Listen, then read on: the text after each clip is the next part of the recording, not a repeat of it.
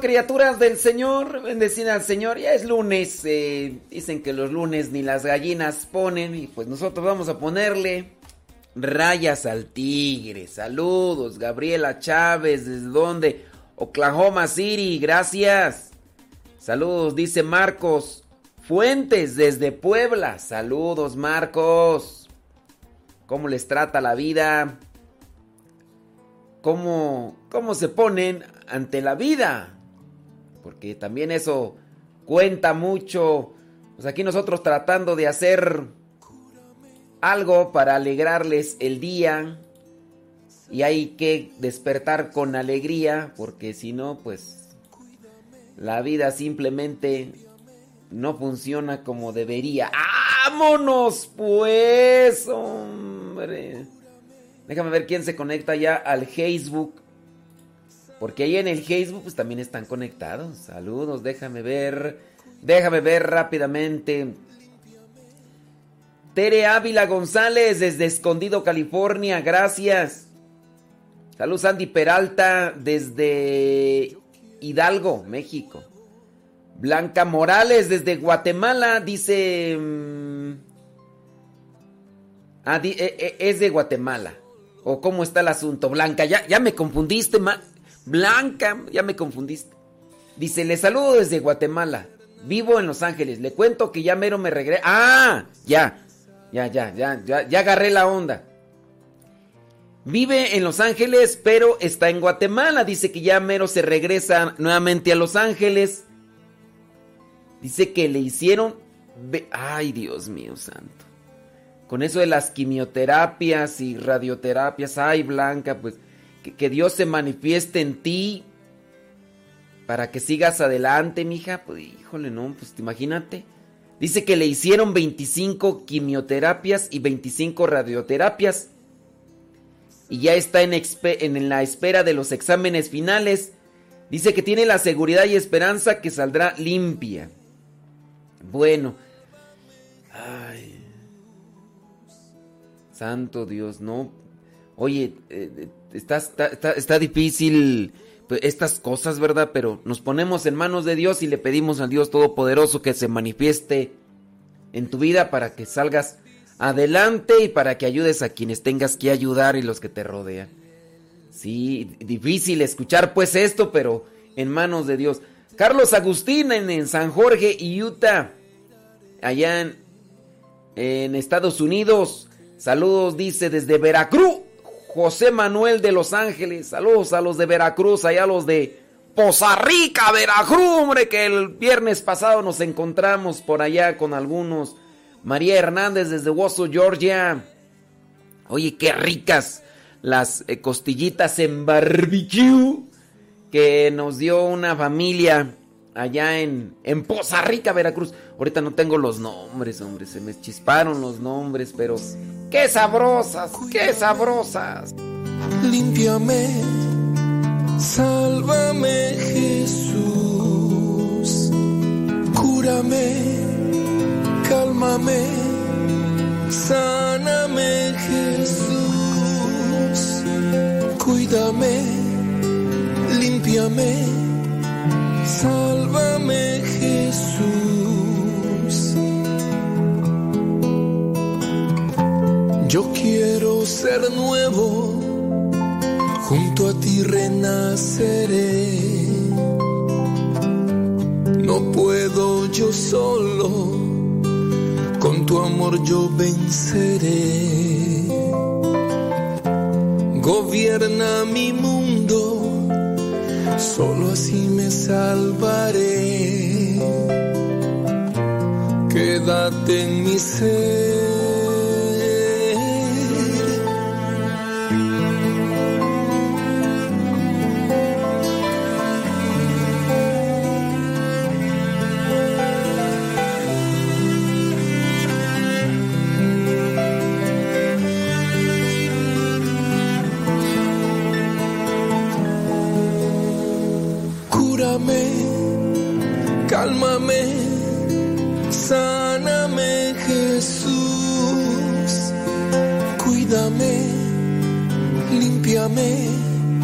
Sálvame Jesús. Arranca mis miedos, contigo no hay que temer. Expulsa mis vicios, quiero serte siempre fiel. Controla mi mente, así me liberaré. Quédate en mi ser,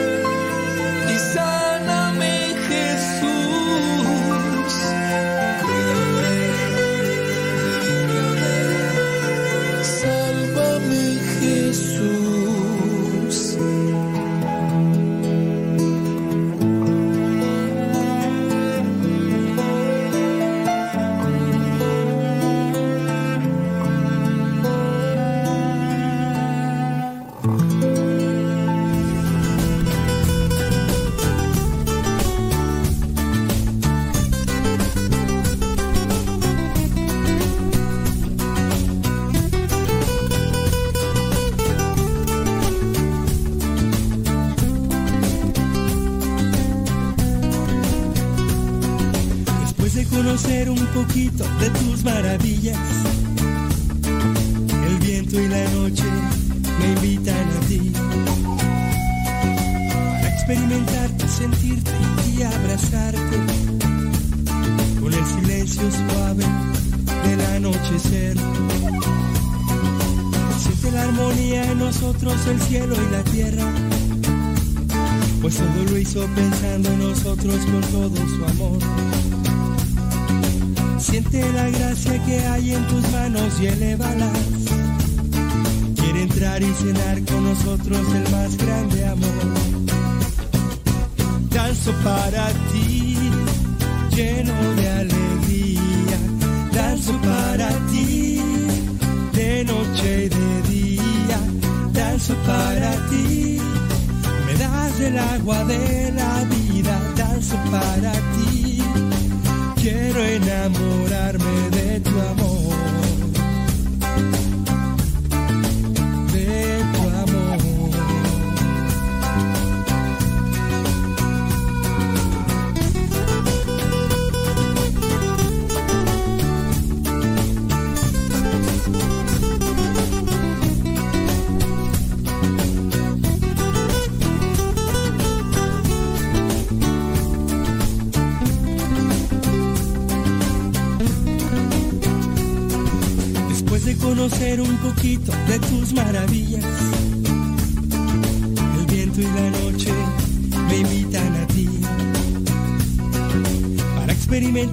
Sentirte y abrazarte con el silencio suave del anochecer. Siente la armonía en nosotros, el cielo y la tierra. Pues todo lo hizo pensando en nosotros con todo su amor. Siente la gracia que hay en tus manos y elévalas. Quiere entrar y llenar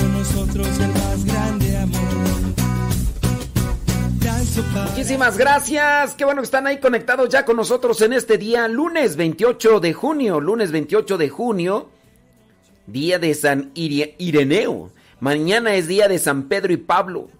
Pedro y Pablo eran hermanos y amigos. Mañana es día de San Pedro y San Pablo, pero hoy es día de San Ireneo. Gracias a los que se conectan. Ya son las 6 de la mañana con 3 minutos hora de California. Son las 8 de la mañana con 3 minutos hora del centro de México. Son las 9 de la mañana con 3 minutos hora de Nueva York. ¿Cómo le va? Yo espero que las cosas caminen bien en su vida. Eh, a veces uno se entera de situaciones de enfermedad, de dolor, de sufrimiento en familiares, en seres queridos, y eso también nos, nos abruma, nos entristece, nos pone pensativos pero hay que también poner la confianza en el Señor y, hay que hacer lo que podamos, lo que nos toca y de esa manera seguir adelante. La actitud viene a reforzarnos ante estas situaciones difíciles. ¿Qué actitud queremos poner ante aquello que nos angustia, que nos deprime, que nos, que nos lleva a la soledad? Que sea una actitud de esperanza, de alegría y de ánimo. Hay que rodearse y hay que llenarse de cosas buenas. Tome la elección siempre de nutrir su vida de forma integral de cosas buenas, hablando incluso hasta de los mismos alimentos. Trate de alimentarse sanamente, porque también en base a una alimentación sana, integral, también su organismo tiene una respuesta. No se puede estar llenando de cosas que perjudican el organismo como triglicéridos, eh, demasiados azúcares y harinas y demás, y, quiera tener una actitud positiva o alegre u optimista, porque su organismo también le está reprochando una salud que no tiene. Entonces, en base a eso, también cuide su alimentación. Aprenda de Gustavo Tapia. Gustavo Tapia hace sus ejercicios de reflexión, de meditación. Trata de alimentarse. Él muy fit. Muy fit. Por eso casi no se enferma. Además de porque trata de tener un equilibrio mental y emocional y espiritual. Y eso también, eso también ayuda. Y eso deberíamos de hacerlo everybody in your home. Oiga, ¿qué le platico? La primera lectura de que, lo que nos presenta la liturgia para la misa el día de hoy es eh, la primera lectura es de Génesis capítulo 18 versículos del 16 al 33. Me puse a fijar en esa lectura y me di cuenta que en la primera lectura, como habla de la intercesión, me puse a pensar en lo que nosotros hacemos como intercesión por los demás. Eh, interceder, ayudar a otros. ¿De qué manera ayudamos a otros? Y uno tiene que prepararse para ayudar a los demás en diferentes sentidos. En la lectura en la misa pues habla de este sentido espiritual, ¿no? De cómo ayudar a los otros en el sentido espiritual, que de eso podríamos también ahorita hablar más adelantito. Pero también orientar y ayudar a los demás también dispone para que nosotros tengamos un conocimiento general de muchas cosas. Tú quieres interceder o quieres ayudar a tus hijos, por ejemplo, que están en la escuela. Tus hijos te preguntan, mamá, ¿cuánto es 5 eh, por 5? Si tú no sabes de la multiplicación, de matemáticas, mi pregunta es, ¿cómo vas a ayudar entonces a tus hijos? tienes que, pues si no sabes, como yo que no tuve muchos estudios, eh, pues tienes que buscar. De repente, mamá, me duele la cabeza. Pues tú también tienes que buscar algo, ¿no? Para ayudarlos, orientarlos y pienso yo que en el sentido general uno tiene que, también que prepararse y no quedarse nada más ahí a, lo que me aprendí hace un montón de tiempo, ya con eso me quedo. Uno tiene que buscar siempre la actualización para ayudar a las personas. Un ejemplo, una persona te viene y te dice, oye, tengo este problema eh, en mi vida. ¿Qué, consejo le estás dando? ¿O, qué orientación le estás dando? ¿O, te lo sacas así como de la manga, como si fueras un eh, ilusionista, un de estos que le llaman magos, que no son magos, ¿verdad? Personas ilusionistas, estos eh, David Copperfield o cosas esas, que, o el Chris Angel o cosas, que hacen cierto tipo de trucos que pues tú piensas que es magia y no, es solamente que tienen eh, mucha práctica en hacer o tienen ingenio para esconder las cosas y aparecerlas y todo lo demás. No, no, podemos estar siempre en la vida sacándonos las cosas de la manga, uno tiene que prepararse.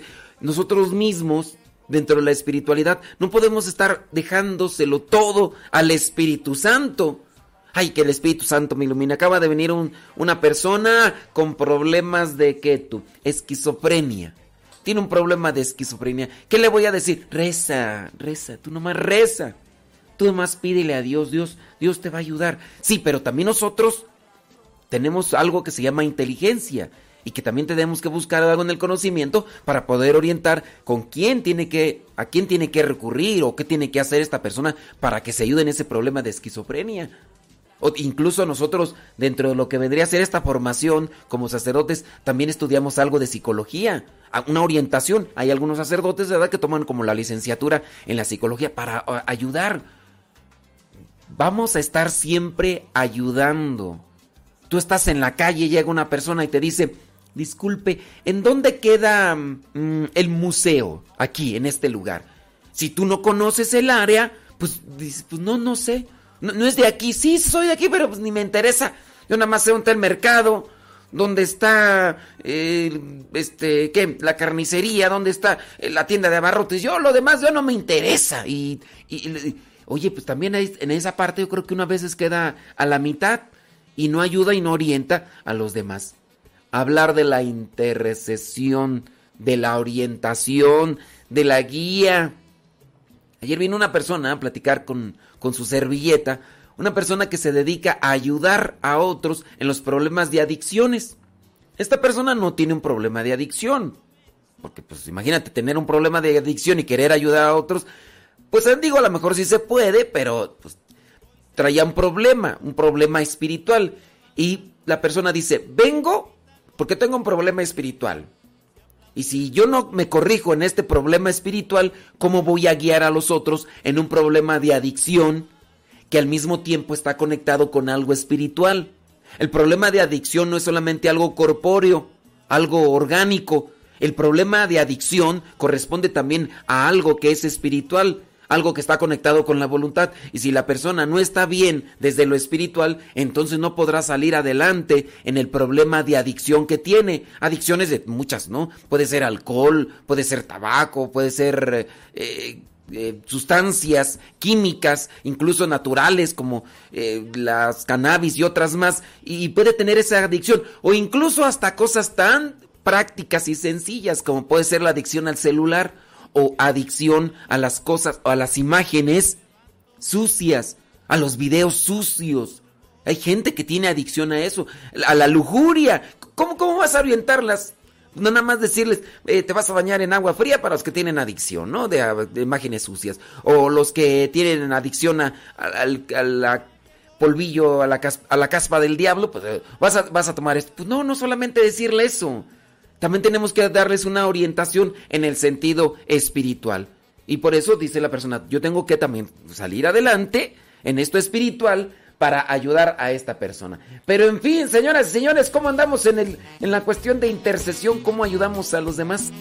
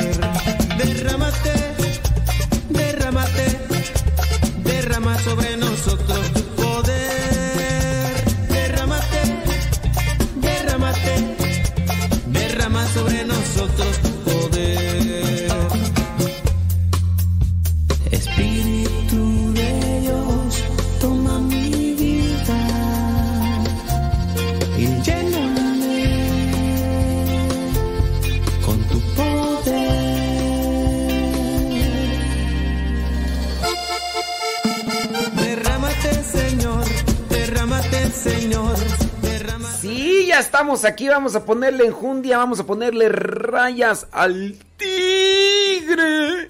Y que nadie, absolutamente nadie, nos detenga. Hoy es día de San Ireneo. San Ireneo. Bueno, hay más santos. Ahorita los mencionamos. San Iren- Ireneo, padre de la iglesia, fue obispo de la ciudad francesa de Lyon. Una de las figuras más importantes de los primeros siglos de la iglesia. Ireneo fue un autor prolífico, o sea que escribió mucho, y sus obras forjaron los cimientos de la teología cristiana en el esfuerzo por confrontar los errores y herejías originadas por el gnosticismo allá en el siglo II. Ireneo fue discípulo de San Policarpo, quien a su vez fue discípulo del apóstol San Juan. Estamos hablando del siglo II. Su escrito principal de San Ireneo lleva el nombre de Contra las herejías, texto que compila y desarrolla en cinco volúmenes las refutaciones a las doctrinas gnósticas aparecidas en los albores de la era cristiana. Es común, oiga, es natural, de repente comienza el cristianismo y algunos comienzan a suponer, comienzan a plantear cosas desde lo subjetivo, desde lo personal, y a veces se dan por hecho este tipo de ideas. Y si no hay alguien quien las corrija, y si no hay alguien quien las confronte, estas comienzan a hacerse y hacerse y hacerse. Me estaba platicando el, el viernes pasado, fuimos a, a Veracruz, fuimos a Poza Rica, Veracruz, la cantamisa del padre Ernesto, el padre Neto La Neta, y veía yo una de las casitas ahí en Poza Rica, Veracruz. Y entonces la casita la miré muy con un techo muy bajo, techo de lámina. Y mi pregunta fue, ¿por qué hacer casas de este estilo en un lugar caluroso, de clima tropical prácticamente de enero a diciembre, de diciembre a enero? ¿Por qué hacerlas? Y una respuesta que me dio una de las personas dice, pues como casi todos las tienen así, pues a veces se hacen así. Y dije, raro, ¿no? Porque, o sea, si hace calor, entonces yo no voy a poner, no voy a hacer una casa con un techo demasiado bajo. Voy a hacer un techo alto para que el calor que llega al, techo este, no, no me afecte cuando yo entre, porque si no, pues cuando entro, imagínate el, el, calor, pues voy a estar como en un comal y hablando de que desde muy temprano y con el, o sea, eso fue lo que me dijeron ahí. Platicando de estas cuestiones y dentro de lo que es la charla, hablé con una hermana religiosa, una religiosa que había estado de misión en República Dominicana. Y hablando de las costumbres que se van haciendo, me decía que en la misión que había estado en República Dominicana, hacían los baños con una barrera eh, más o menos así para entrar, unos 30 centímetros. Uno podría suponer es que esa barrera la hicieron para llenar de agua el lugar donde pues cae el agua a la regadera y a lo mejor hacerse un baño de asiento, como dicen allá en mi rancho, que a veces son como que necesarios para bajar la temperatura, baños de asiento, o sea, una parte de agua y te sientas ahí y dicen que con eso se ayuda. Y le pregunté, ¿será para darse baños de asiento? Dice, pues es que lo curioso es que los baños en esta misión de República Dominicana los hacen con una, una barrera de eh, unos 20, 30 centímetros. Dice, pero no hay un tapón que, ayude para retener el agua si es que se fuera a bañar la gente de, esa manera o, echarse un baño de asiento. No lo hay. Y también hablando pues de que de República Dominicana también es un lugar muy caluroso. Yo no conozco todo el país, pero eh, la mayor parte creo que es muy caluroso. Y le digo, ¿y entonces por qué lo hacen así? Pues la respuesta fue por costumbre. Alguien lo hizo así. Alguien quiso construir un baño, dijo, pues yo lo yo mire que fulano tal lo hizo así, pues yo también lo voy a hacer y se van haciendo las cosas por costumbre.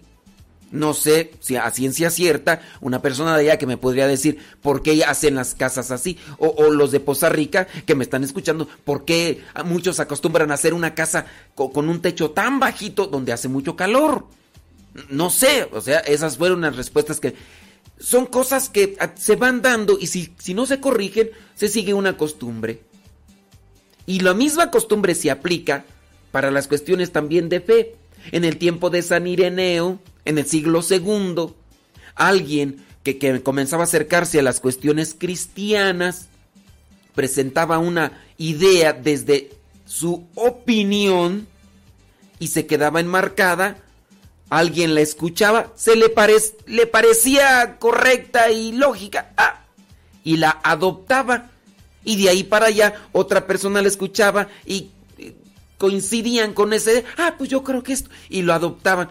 Entonces, San Ireneo viene a decir, ¿saben qué? No.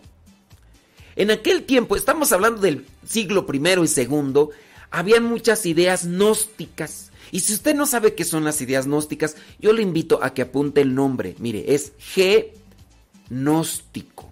Así, o gnóstica, como usted guste. Gnóstico. Así, busque ideas gnósticas. Para que usted más o menos tenga una idea a qué me estoy refiriendo. Y a lo que se refiere de, eh, de lo que vendría a ser la respuesta a las ideas cristianas contaminadas por el gnosticismo. Déjeme decirle que muchos de los llamados evangelios apócrifos tienen estas ideas gnósticas. Por eso no fueron aceptados. Estos evangelios gnósticos por eso fueron ocultados. Y no es que en su momento se les decía evangelios gnósticos o evangelios apócrifos. No, en su momento aparecieron estos evangelios y los escondieron. ¿Por qué? Porque traían ideas gnósticas. Le digo, ya si usted quiere conocer más sobre el gnosticismo, métase ahí al google, ¿no? Entonces, en el, en el siglo primero y segundo aparece que el Evangelio de Pedro, que el Evangelio de Tomás, algunas cosas que traen ahí parecieran ser cuerdas, pero otras están muy llenas de gnosticismo. No se les decía evangelios gnósticos ni apócrifos en el siglo primero y segundo. Solamente identificaron, oye, ¿esto no es de Pedro?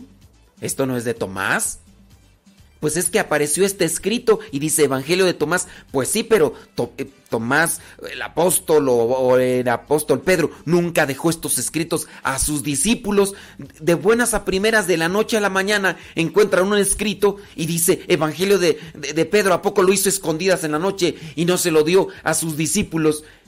Recuerde quién es uno de los discípulos más fervientes de Pedro que incluso interviene también en el Nuevo Testamento y escribe.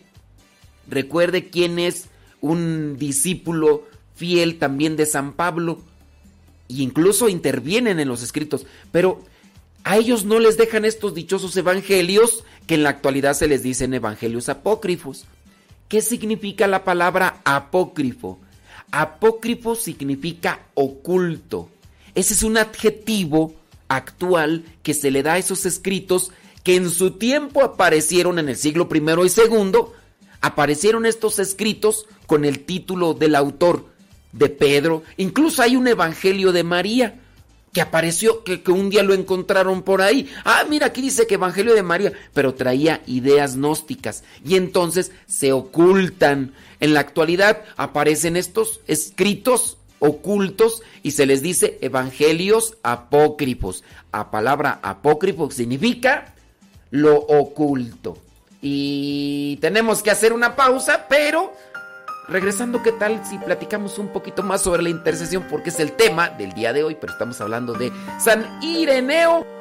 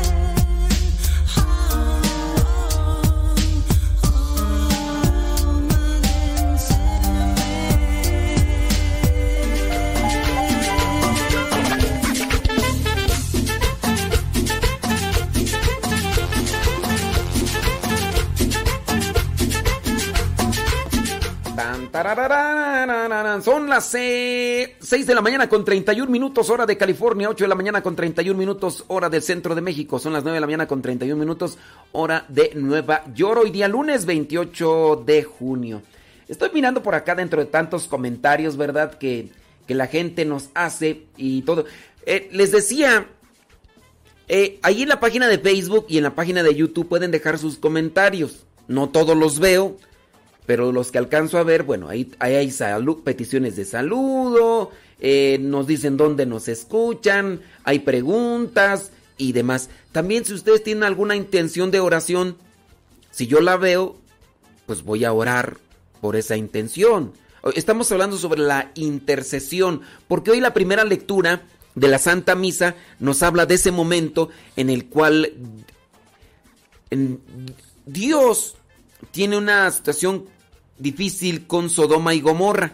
Y entonces Abraham, el patriarca, intercede por estas dos ciudades, Sodoma y Gomorra. Y como ustedes saben, pues comienza ahí, oye, pero ¿por qué la vas a destruir? Mira, ¿qué tal si, si hay 50 justos, la destruirías? No, si hay 50 justos, no la destruyo. Si hay 30 justos, y ya. es- aquí vamos a tocar el tema de la intercesión interceder por los demás. Entonces, tan importante también que ustedes vean que uno puede pedir oración a los demás, también que uno se comprometa a orar. Porque eso es, eso es bueno, decir, oye, estoy necesitado de oración. ¿Por qué no oras por mí? Y orar, entonces ustedes ahí en la página de Facebook y de YouTube dejan su petición de oración, pero también recen ustedes otra persona puede, puede orar por ustedes, aparte de un servidor. Platiqué el sábado, no, el viernes, el viernes pasado, platiqué con una persona que estuvo en la frontera de la vida y de la muerte. Le dio este del COVID. A la persona, ya los doctores decían, ¿saben qué? No, ya está más para allá que para acá. Está más para allá que para acá. Compañeros en el hospital de esta persona fallecieron en su misma situación y condición, fallecieron. Y él, pues no, o sea, salió. En su desgaste hubo un momento en el que esta persona me, me platica y me dice que le dijo a Dios, Dios, ya me siento cansado. Ya, llévame, ya no aguanto más, ya no soporto más después de tres semanas de estar metido ahí en el hospital. Y dentro de esa oración que hacía, escuchó una voz que le dijo, dice, mira, hay muchas personas orando detrás de esta situación tuya. Y conforme al plan que tengo, también tengo que responderles a las muchas personas que oran por ti. Ustedes dirán, Dios, o, solamente fue una cuestión de la imaginación. Esta persona dice que, que escuchó en su interior esa voz que le dijo en su oración después de tres semanas, pero situación grave, ¿eh? situación grave. Y dice, yo escuché esa voz que me dijo, detrás de tu situación y de tu enfermedad hay muchas personas orando por ti a las cuales tengo que responder sobre su petición. Y yo allí fue donde me quedé así como que... mmm, pues uno podría decir, no, no, no fue Dios, ¿verdad? Pero lo cierto es que Dios responde a nuestras oraciones. Jesucristo mismo nos dice, donde están dos o tres unidos en mi nombre, ahí estoy yo presente. Pidan al Padre y Dios les dará. Pidan y se les dará. Busquen y encontrarán. Toquen a la puerta y se les abrirá. Por eso, del viernes para acá yo traigo esa, esa expresión de, de intercesión, de la importancia de la intercesión, de cómo intercedemos por los demás espiritualmente. Y hoy lunes, la primera lectura nos habla de Abraham intercediendo por Sodoma y Gomorra. Si bien Abraham tenía familiares, tenía a Lot, a Lot y su familia, pero él no estaba intercediendo solamente por su familia, sino estaba intercediendo por todos, los conociera o no los conociera. Sabía de su situación, que andaban en malos pasos y demás, pero él estaba intercediendo, porque su problema no era hacer un juicio, sino interceder. Y eso es lo que nos toca a nosotros. Bueno, pues yo voy a interceder por esta persona. Si tiene esta necesidad, pues yo voy a orar por ella. Esta persona está enferma, tiene un problema familiar, tiene un problema económico. Yo voy a interceder ante Dios por ella. Y Dios responde. Así que hay, que hacer eso. Miren, acá viene una persona, eh, Laura, dice, Padre Modesto, quisiera preguntarle, ¿existen las maldiciones generacionales? Si una, si una persona le pasó algo malo, ¿eso se pasa de generación en generación? Laura, Laura, Laura, eh, tu pregunta no, no, no la entiendo muy bien. Eh, esto de las maldiciones generacionales, ¿a qué se refiere? Miren, yo les voy a invitar a que también tengan su cuidado porque de repente uno mira videos en YouTube donde a veces salen cierto tipo de sacerdotes que hablan de este tipo de maldiciones generacionales, de limpiezas incluso generacionales y, de cosas que, que, vienen de generación en generación donde eh, supuestamente un mal que acaeció sobre una persona se viene arrastrando y otra persona está recibiendo la contaminación supuestamente de esta maldición sin deberla ni temerla. Por ejemplo, que a tu abuelita este recibió un mal y tú estás recibiendo las consecuencias de lo que hizo tu abuelita. Y yo me pregunto, ¿y por qué tú tendrías que estar pagando los platos rotos de algo que tú no tienes que ver? Cada tiene cada quien en lo particular va a dar respuesta y va a entregar cuentas de su vida, cada quien. Si yo hago algo malo, no tengo por qué pasarle las consecuencias de mi maldad a otra persona que pues, nada que ver. Entonces, tengan mucho cuidado porque, miren, por ahí en internet han salido muchos padrecitos que a veces pareciera ser más extorsionadores que otra cosa y algunos de ellos ya hasta se han retirado y han dejado el ministerio. Y yo me pregunto, y, todo el tiempo que estuvieron anunciando algo ahí, que, que esas cosas de maldición generacional y que todo eso, y luego hasta haciendo oraciones y pidiendo dinero y todo eso. Pero bueno, ustedes deciden. Ustedes eh, tienen también ahí la de decisión de, si cree o no cree. Yo les puedo decir, si tu abuelita anduvo en cuestiones de chamán, lo que a ella le va a pesar por andar actuando de esa manera o haciendo esas cosas que no corresponden a la voluntad de Dios, pues van a caer sobre ella, la- las consecuencias van a ser sobre ella, no tienen que caer sobre ti. Pero bueno, yo les digo eso conforme a doctrina de la iglesia. Eso es lo que establece la iglesia. Cada quien en su juicio particular va a entregar cuentas de lo que hace o lo que no hace, porque también hay cosas que nosotros tenemos que hacer y no hacemos y también de eso vamos a entregar cuentas. Pero bueno, yo no puedo imponer ni obligar. Hay gente que dice, no, tú estás mal.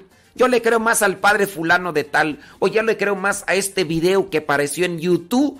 Y un video con una voz distorsionada, no sabes ni de quién es. Y, hay gente que le cree más a ese video. Yo le puedo decir que conforme a doctrina de la iglesia, no existen este tipo de cuestiones eh, de cadenas generacionales, de maldición y todo lo eso. Eh, En la iglesia católica, apostólica y romana no se acepta ese tipo de maldiciones y demás. Que un sacerdote o que dos o que tres por ahí lo anden divulgando y todos y que si usted dice yo sí les creo pues bueno, es, su decisión y yo ahí no puedo hacer más que decirle pues que Dios le bendiga, ¿no? Pero vamos a, a una, una pausa ya tan pronto. Válgame Dios.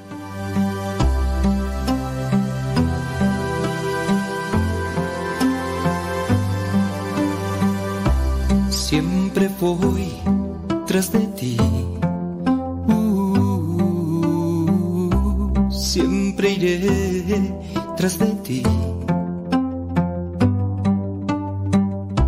Seguiré tus pasos al caminar. Eres mi fuerza. Lo que necesito para. Órale. Dice Gustavo Tapia que va a venir a Texcoco a ver si es cierto. A ver si es cierto, lo vamos a llevar a comer escamol, escamoles, vamos a llevar a comer chinicuiles, lo vamos a llevar a comer barbacoa en penca, en, a pie de horno, vamos a llevarlo a comer chapulines. Nada más que se traiga dinero porque esas cosas son muy caras, ¿eh? Los eh, chinicuiles, los escamoles, eh, gusanos de maguey. Si tú por ahí buscas también los eh, aguastle, es muy caro. Es muy caro. Yo no sé cuánto cueste, pero sé que es muy caro. Así que, Gustavo Tapia, tráigase los cueros de iguana. Es decir, los verdes, los verdes, los cueros de iguana, los verdes, ¿verdad? Porque pues, si no, no se hace la machaca. A ver si es cierto. Dice que va a venir a, a Monterrey. Quiere ir a. Quiere ir a comer cabrito. Oye, hablan mucho del cabrito, pero pues. Yo he ido a Monterrey y nomás no he visto nada. He ido también a Saltillo y nomás nada de nada. Así que. ¿Quién sabe? ¿Quién sabe? Saludos a Lupe Barriga desde Marión, Carolina del Norte. Saludos a Israel Goss. Ándele. Saludos a Everybody in Your Home. Saludos a Clara Pineda Fuentes. Dice, nuestra intercesión por nuestros hermanos es hacer oración por sus necesidades. ¿Sí?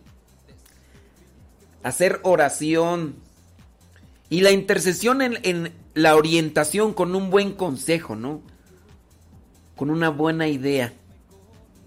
Saludos, dice desde Paris, California. Dice Isvan Marcial. Saludos a Marcelo Bain desde Argentina. Allá en Orán, Salta. Saludos hasta Salta, Argentina. Gracias. Taca, ¿Dónde tú? Desde Los Ángeles. Fr- Quijano. Alejandra Ayala desde Columbus, Ohio. Ándele pues, pues. Aquí andamos si no nos vamos. A ver si es cierto, dice Gustavo Tapia que. Que va a venir a, México. A ver, a ver. Yo pensé que se iba a ir a Dubai o. Que se iba a ir a. A otro lado. Siempre iré tras de ti. No habrá tormenta que pueda apagar el fuego de este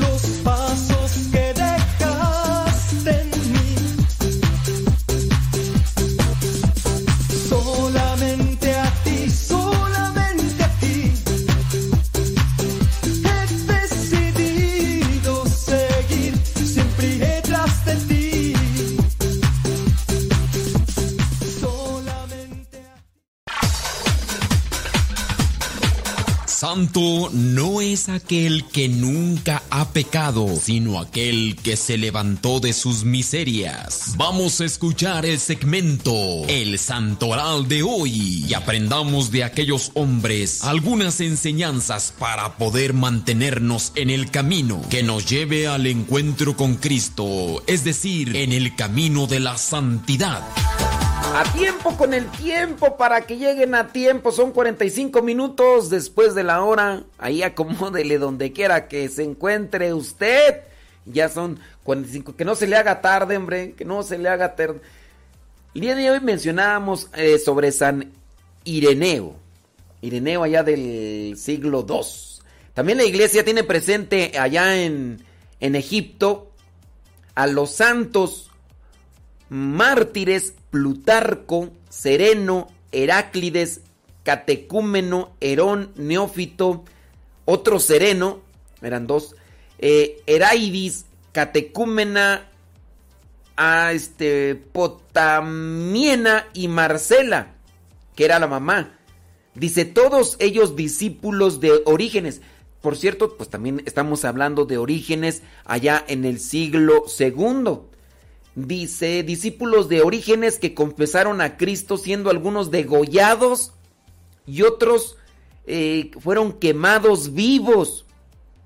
Entre ellos destacó Potamiena, virgen que sufrió duros combates por mantener su virginidad. Fue sometida a atroces tormentos para finalmente morir quemada viva junto con su madre. Todos estos santos en Egipto murieron allá en el año 202. La iglesia tiene presente allá en Roma a San Pablo I Papa.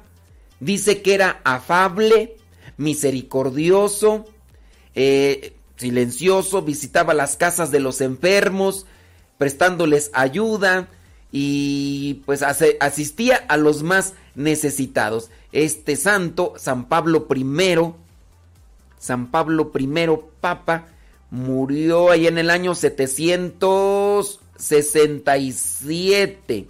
La iglesia también tiene presente allá en Córdoba, en la provincia hispánica de Andalucía, a San Argimiro, mártir. Dice que bajo la persecución de los sarracenos en tiempo de Mohamed II, siendo monje, San Argimiro, y ya avanzado en edad, fue invitado por el juez para que negara a Cristo. Pero dijo él, pues no, ya, ya, me, ya estoy más para allá que para acá, pues ¿cómo lo voy a negar? Así que como se negó a negar a Cristo, fue atormentado en el potro y finalmente traspasado por una lanza. El potro.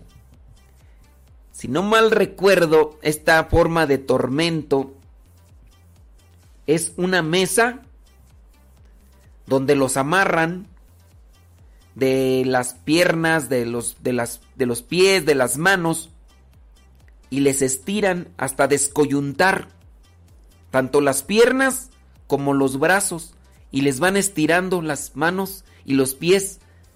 Si no mal, si no mal me equivoco, ese es el potro. Imagínense el dolor. Así que te estén estirando las manos y que tú sientas que ya se te desprenden los huesos así de... Y luego los nervios se te están estirando. Ay Dios.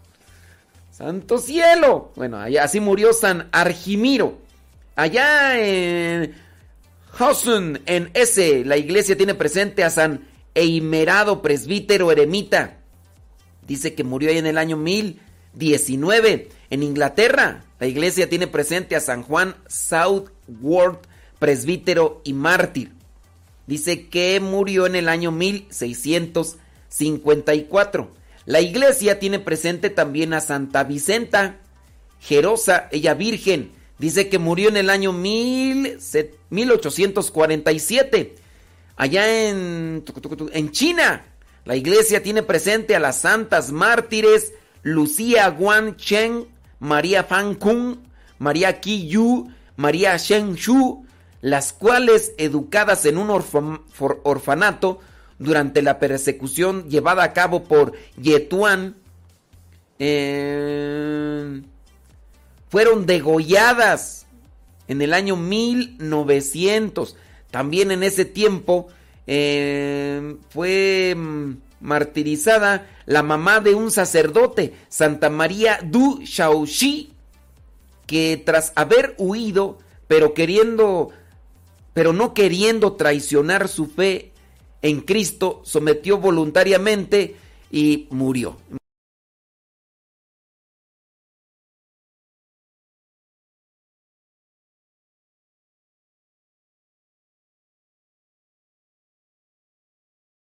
Murió también allá en el año 1900. Ella, mamá de un sacerdote, pues bueno, la persecución eran de ese modo. Quise finalizar con esto de, de los santos, porque hablando del tema de la intercesión, en la iglesia nosotros presentamos a estos héroes de la fe, personas que cumplieron con la voluntad de Dios, anunciando y viviendo la voluntad de Dios, purificándose. Nosotros en la iglesia decimos el pueblo santo, hablando de los que ya murieron y que por su historia, por su forma de vida, podemos decir, sin duda, por su forma de vida, esta persona ya está ante, ante la presencia de Dios. Ahora, la iglesia nos presenta, si ya está esta persona, por su forma de vida, considerando y haciendo un juicio, consideramos que por su forma de vivir ya está ante la presencia de Dios, la pregunta es, estando una alma ante la presencia de Dios, ¿tendrá la facultad de orar por nosotros los que estamos en la tierra? ¿Ustedes creen que una alma que está ante la presencia de Dios podrá orar por nosotros los que estamos acá en la tierra?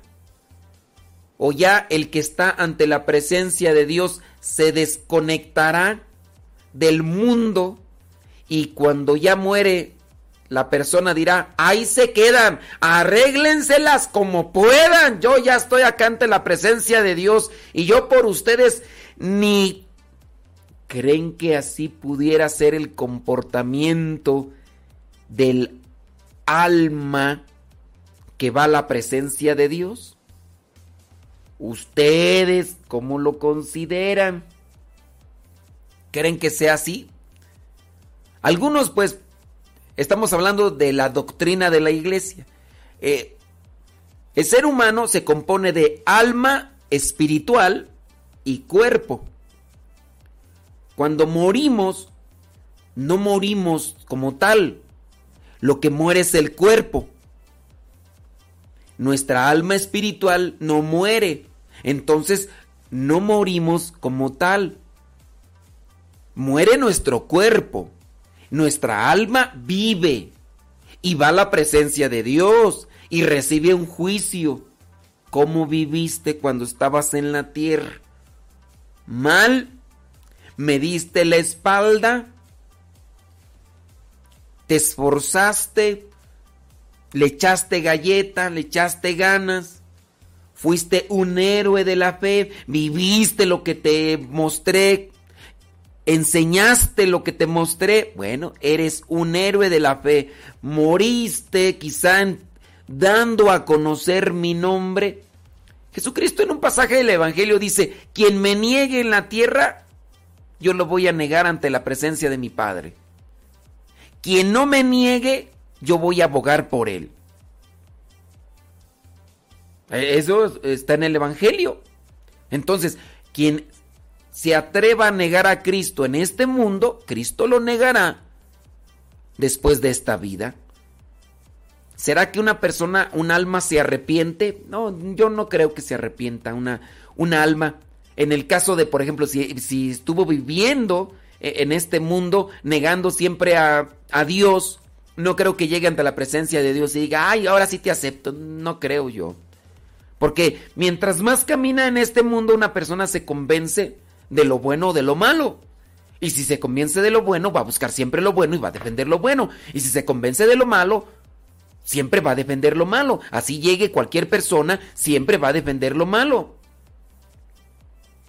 Y pues estando allá, no creo que vaya a cambiar de, de opinión. Yo, eso es lo que yo pienso. La iglesia presenta a los santos como intercesores. La iglesia nos da a conocer que dentro de la doctrina ellos, estando ante la presencia de Dios, no se desconectan de nosotros y, e interceden por nosotros.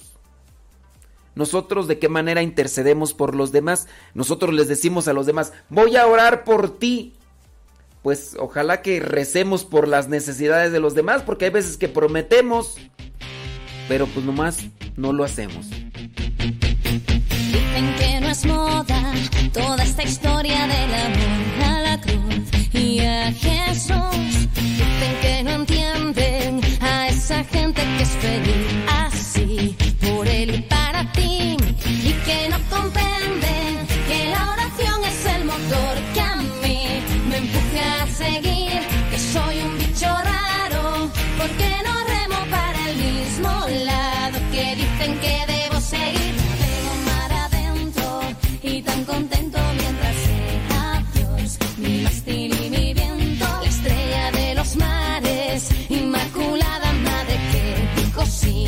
por ella sigo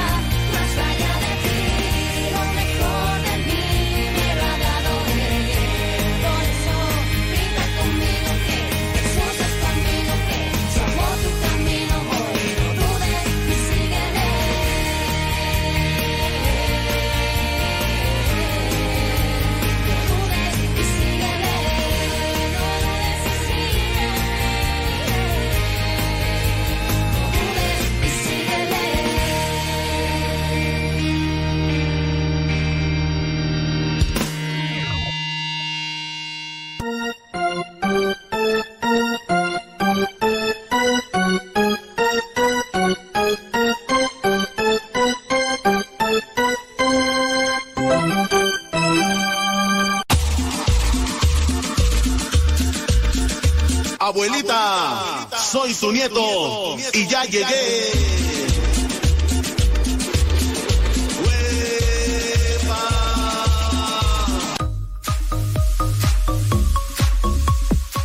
Saludos al señor Andrés. Si quieres conocer a Andrés, vive con él un mes. Saludos, señor Andrés Ixmatlahualemus, allá en San Felipe Texcoco. México, que si no quiere, que si no quiere saca Wilt.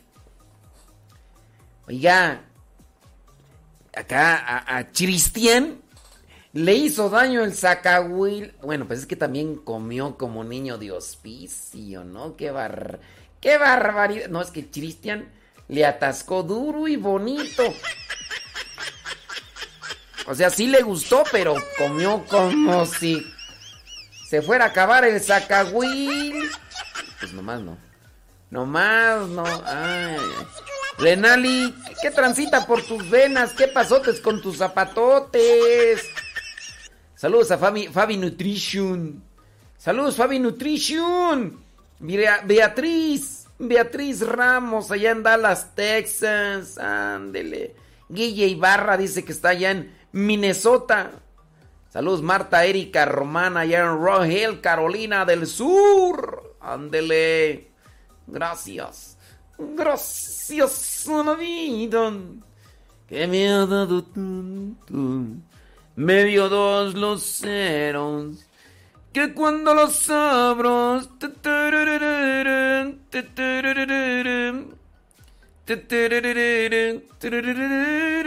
Saludos de San Bernardino. ¿Cuál, cuál San Bernardino? ¿Texcoco? Ok, porque acá dicen desde San Bernardino. Es que aquí está San Bernardino Texcoco, ¿no? Ey. ¿Qué pasión es? Odalis. Odalis, Odala, le cantaban. Te, te, te, te, tere, te. Te, te, te, te, tere, tere, tererere. Te, te, te, te, tere, tere, tererere. Yo sí comí zacahuil, pero no, no tanto. Vaya. Eh, también una rica barbacoa también. Unas costillitas de puerco. Válgame Dios. No, no, no, no, no. ¿Qué más comí tú? Mm, pues sí, creo que nada más eso. Sí, no, no, pues. Hay que también. Todo con medida, nada con exceso. El viernes pasado me tocó escuchar por primera vez a un grupo de República Dominicana que, pues, ya tenía yo rato, yo tenía rato que no me clavaba con canciones. Antes me clavaba con canciones de- del mundo, pero ahora no. Ahora me clavo con canciones católicas. Lástima que por, como estamos transmitiendo por por Facebook y YouTube, pues no puedo poner esas canciones, ¿no? Porque como están registradas, entonces los derechos pues hacen que se me que, que que se pues que se que se corte esto, ¿no? Pero pero sí los que vieron el diario misionero el día de ayer, pues ya saben a qué canción me refiero. Ya saben a qué canción me refiero. Pero no, no, no es un- una canción, es música eh, de género urbano, pero católica. Y me sorprende, o sea, la, música se me hace muy buena en todos los sentidos. A mí, a mí. Y este, en, en la, en la calidad de, incluso hasta en la calidad de música, en la calidad hablando de todo lo que vendría a ser la, la, forma en la que se realiza y todo. Y este, y desde el 2018, y estos muchachos, pues en realidad no, su- sus canciones no han destapado mucho, no, no han sobresalido mucho. Y entonces yo digo, no, pues, qué trances, o sea, eh, al rato cuando ya terminemos la transmisión por Facebook y YouTube, pues ya, los que no han escuchado esas rolas, se las voy a, no se las voy a compartir, se las voy a poner aquí en la radio, porque no, no, no tengo permiso para compartirla. Me mandaron el correo electrónico con todas sus canciones, algunas de ellas incluso a dúo con, con Giancarlo. Sí, hombre. Saludos a Arnulfo Cisneros, allá en Escondido, California. Saludos, dice, desde la familia Campuzano. Dice Fabi Nutrition, que está allá en Phoenix. Saludos hasta Tulare y a Riverside, California. Bueno, pues. Que, que, que es Zacahuil, pétanse el internet y ya búsquenle ahí para que también ustedes. Pues sí, es que todos quieren que se les expliquen aquí. Pues pues no. Busquen ahí qué es el Zacahuil en Veracruz. Sí, ya. No, ustedes que no. Ay, para está el internet. Ya, ya, agarren el internet, hombre. Dice Odalis que ayer fue cumpleaños de su mamá y que pide oración. Claro que sí, vamos a pedirle al Dios Todopoderoso que derrame bendiciones abundantes. En- dicen allá en mi rancho, A, a mi- a mi mamá le digo amá. Entonces yo voy a decir que, que Dios derrame abundantes bendiciones en tu amá. Así, así, amá. A, a mi- papá le a mi papá le apá, amá. ¿Quién sabe por qué? Dice. Ándele, pues, cómo no. Ay, ay, ay. Dice: Le cuento que estoy desayunando un delicioso pollo con papas fristas, con ensalada de brócoli y salsa de mayonesa. Y no invito, dice Odalis. ¿Qué tal? Pues no sé, fíjate que a esta hora de la mañana, Odalis, pues no es que te desprecie, ¿verdad? Pero no, no se me, no se me antoja el pollo eh, frito con papas y, y ensalada. No sé por qué, no. No es que te desprecie, pero no, no se me antoja. No sé, se me antojan unos chilaquilitos ahorita con un huevo estrellado, eh, también con queso, con cebolla, eh, también con... ¿Qué más tun. Un juguito de naranja. Nos echamos un juguito de naranja. Ah, ¿sabes qué? Con unos, unas rebanadas de bolillo. Ah, ahorita está, está cayendo acá lluviecita. Toda la noche estuvo cayendo chipi chipi. Y como aquí los techos son de lámina, entonces se escucha desde ayer en la noche, bueno, ya eran las 12 de la noche cuando me fui a, a, a jetear y me levanté a las 5 y, y- toda la noche estuvo... ch- entonces me despertaba y escuchaba el ruidito del agua. Ya ves que ahorita en internet incluso hasta te encuentran de esos audios de 8 o 10 horas donde se escucha la lluvia. La cuestión es que yo a veces he puesto esos audios, pero como hace calor, como que no. Cuando hace friecito y pones esos audios, ah, yo, no, no le he probado, ¿verdad? Nunca. Pero yo pienso que hasta uno se ha de dormir bien a gusto, ¿no? Si te arrullas con el agua. Aquí, pues yo lo tengo natural, ¿verdad? Porque el techo es de lámina y cae una lluviecita y luego, luego se escucha. Pero, en fin, en fin. Saludos a Manuel Mora desde Seattle, Washington. Saludos, Manuel Mora. María Gamino desde Charlotte, Arizona. Ándele pues. Que saludos a los que me mandaron la playera y la cachucha de allá de Seattle, Washington. A los que mandaron las a las personas que mandaron los chocolatitos allá de Seattle, Washington. Thank you very much. Son las 9 de la mañana con 7 minutos hora de Centro México, lunes 28 de junio. Dios te ha escogido hoy.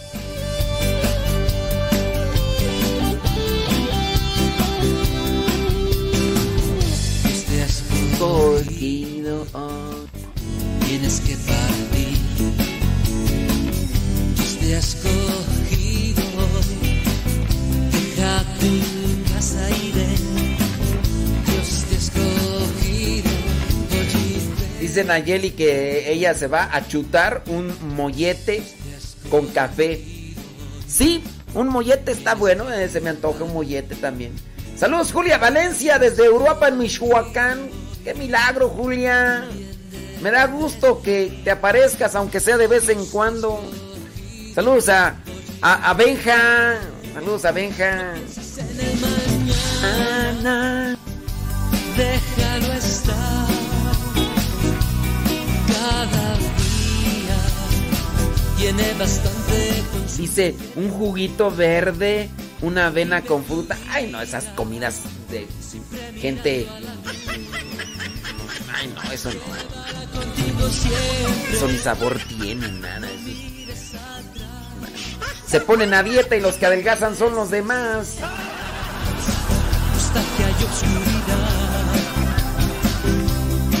Piensa que alguien tiene tu mismo ideal. Sí, de veras, eh, si se van a poner a dieta, no pongan a dieta a los demás, porque luego hay gente que a veces aquí también se ponen a dieta y el que adelgaza soy yo.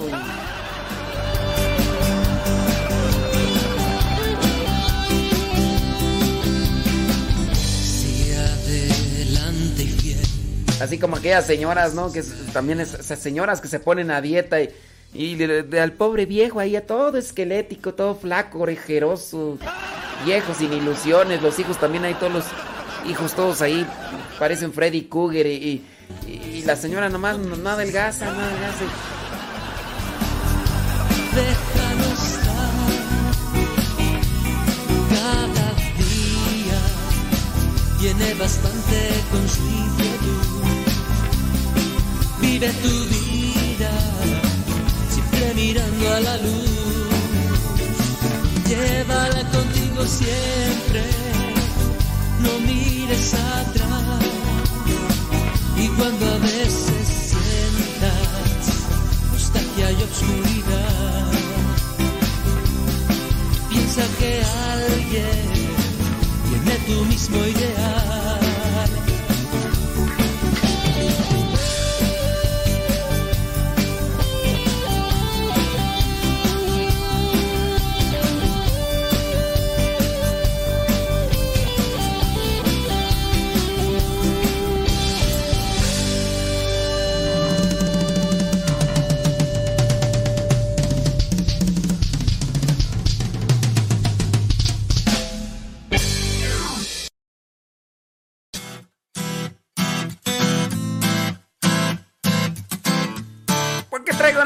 Camisa negra? Digno, digno es Yahvé. Parecían los guitarrazos, tú, parecían los guitarrazos. Digno, digno es mi Dios de toda proclamación. Anunciaré. Saludos a Giran Limón, a Iran Limón hasta allá está en Austin, Texas. Y allá para los que quieran invitarlo allá, pues busquen Iran, Iran Limón. Además allá en Texas ya ya libres, ¿no? Ya hacen eventos, oye, los Bookies van a andar haciendo sus mega conciertos en estadios, en estadios.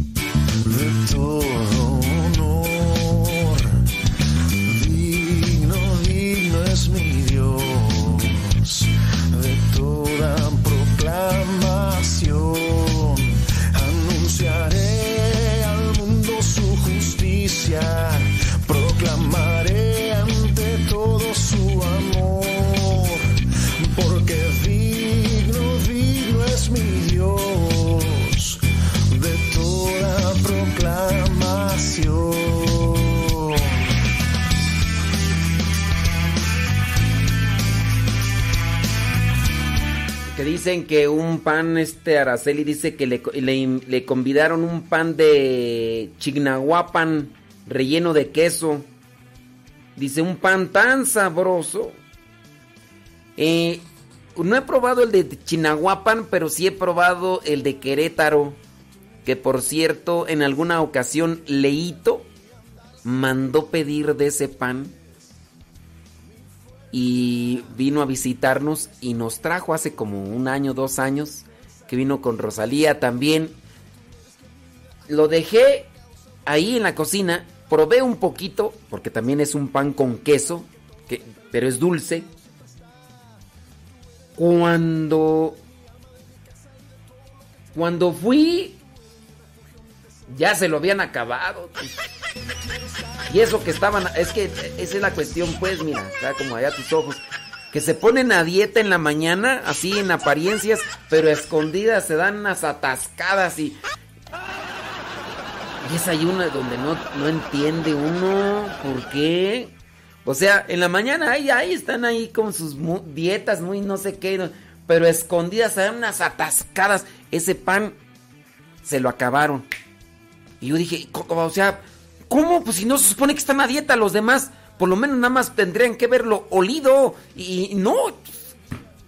Pero en fin, dije, pues para eso es, para que se acabe, ¿no? De todas maneras, no me lo iba a acabar yo todo, no me lo iba a acabar yo todo, pero pues me hubieran dejado un pedacito más. Yo, yo que no estoy a dieta, y yo dije, me lo voy chiquiteando, al cabo yo sí, yo le atoro, yo, pues qué. Pero no, así muy, muy de juguito verde y muy, muy de avenita en la mañana mientras te ve, pero ya cuando, cuando se los demás se van a sus quehaceres, o los demás nos vamos a nuestros labores ordinarias. Se dan su atascada, tra, trascarse como, no, no, no, no, no.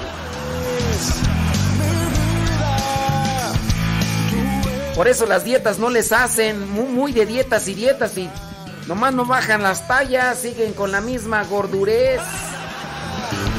Mi escudo, Hablando de gordurez, dejen mira a ver qué hay en la cocina. Ahorita regreso. No cesará mi boca de alabarlo.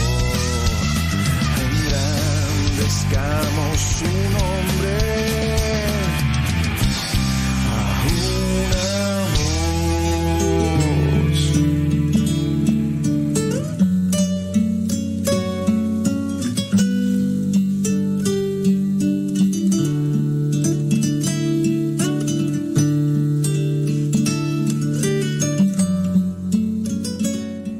Vamos a, a ver la primera lectura, una lectura muy breve, pero que a su vez tiene unos elementos que a lo mejor nos hace falta distinguir y poder interpretar de una mejor manera. Libro de la Sabiduría, capítulo 1, versículos 13 al 15.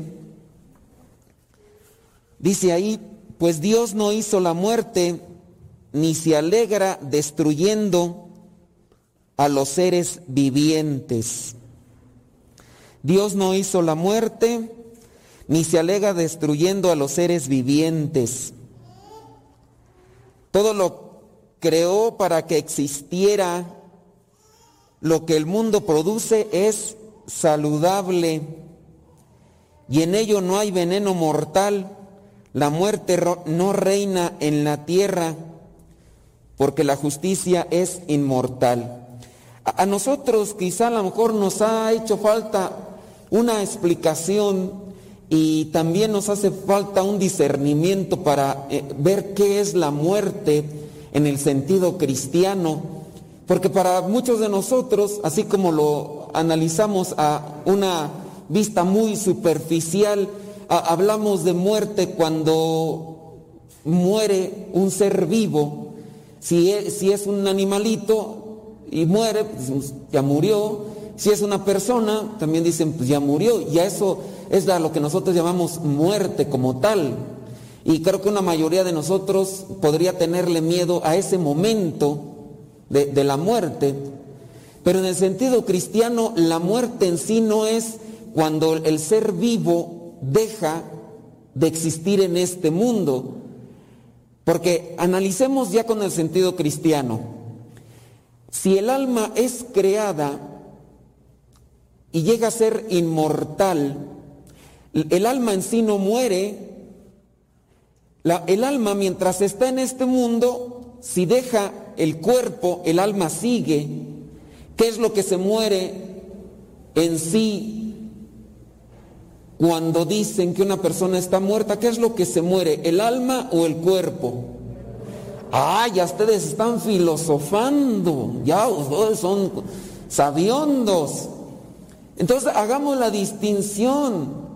Cuando dicen una persona murió, pues en sí solamente estamos haciendo la referencia que solamente ha muerto el cuerpo, el alma sigue, y por eso nosotros, y se han fijado, tenemos esta esperanza y fe de pedir por alguien, pero en este caso para que salga de un estado de purificación, teniendo presente que si cometió sus pecados está entonces en el purgatorio. La persona sigue, aunque ya no con el cuerpo, pero sí con el alma. Y hablando de la vida en el sentido cristiano, se refiere más a la existencia del de, alma, pero en un estado que, que le lleve a la felicidad. Eh, en el caso del el sentido cristiano de la muerte, se habla del dolor y del sufrimiento. Cuando hablamos en el sentido cristiano de que esta, esta persona está muerta en vida, sin necesidad de que nos lo explique, nosotros nos damos cuenta que no necesariamente hablamos de una persona que tiene estado, esto que le llaman eh, estado vegetal. Es una persona que está ahí, está inconsciente en el cuerpo, aunque los órganos estén todavía vivos. De- decimos la persona está muerta espiritualmente porque la persona en sí no vive. Y si nosotros nos referimos a una persona que está muerta en el sentido espiritual, hablamos de una persona que no disfruta, que no es feliz. Si lo trasladamos ahora a otra cuestión, cuando el alma deja el cuerpo, cuando decimos que una persona vive, aunque ya haya muerto, es que está con Dios o que está en ese camino o que nosotros deseamos que esté con Dios. Y por eso es que pedimos en la misa por el eterno descanso de fulano de tal, para que viva ante la presencia de Dios que es algo que a lo mejor no hemos procesado muchos de nosotros y ahí es donde nos cuesta y por eso a veces no queremos que a lo mejor algún ser querido eh, muera, pero e- el cuerpo como tal se tiene que terminar, el, el cuerpo se acaba, el cuerpo se desgasta y en ese sentido pues tiene que darse ese punto.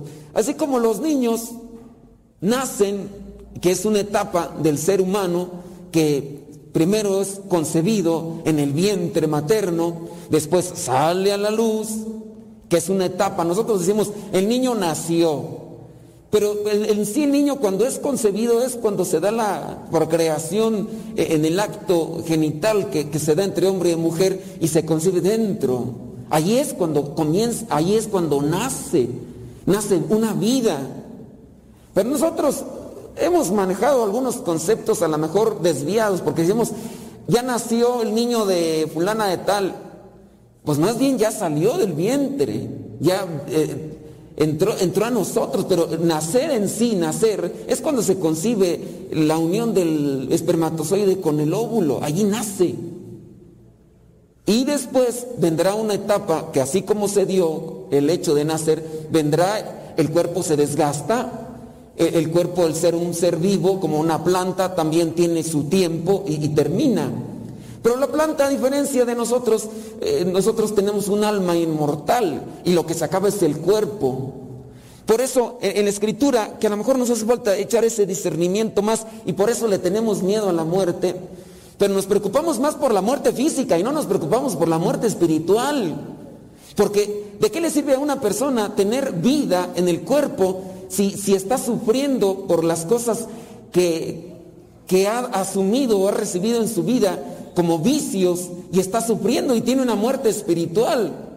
Pues sí puede tener vida física, vida en el cuerpo, pero vida en el espíritu sufre. Y, de eso no nos preocupamos, nos preocupamos muchos de nosotros.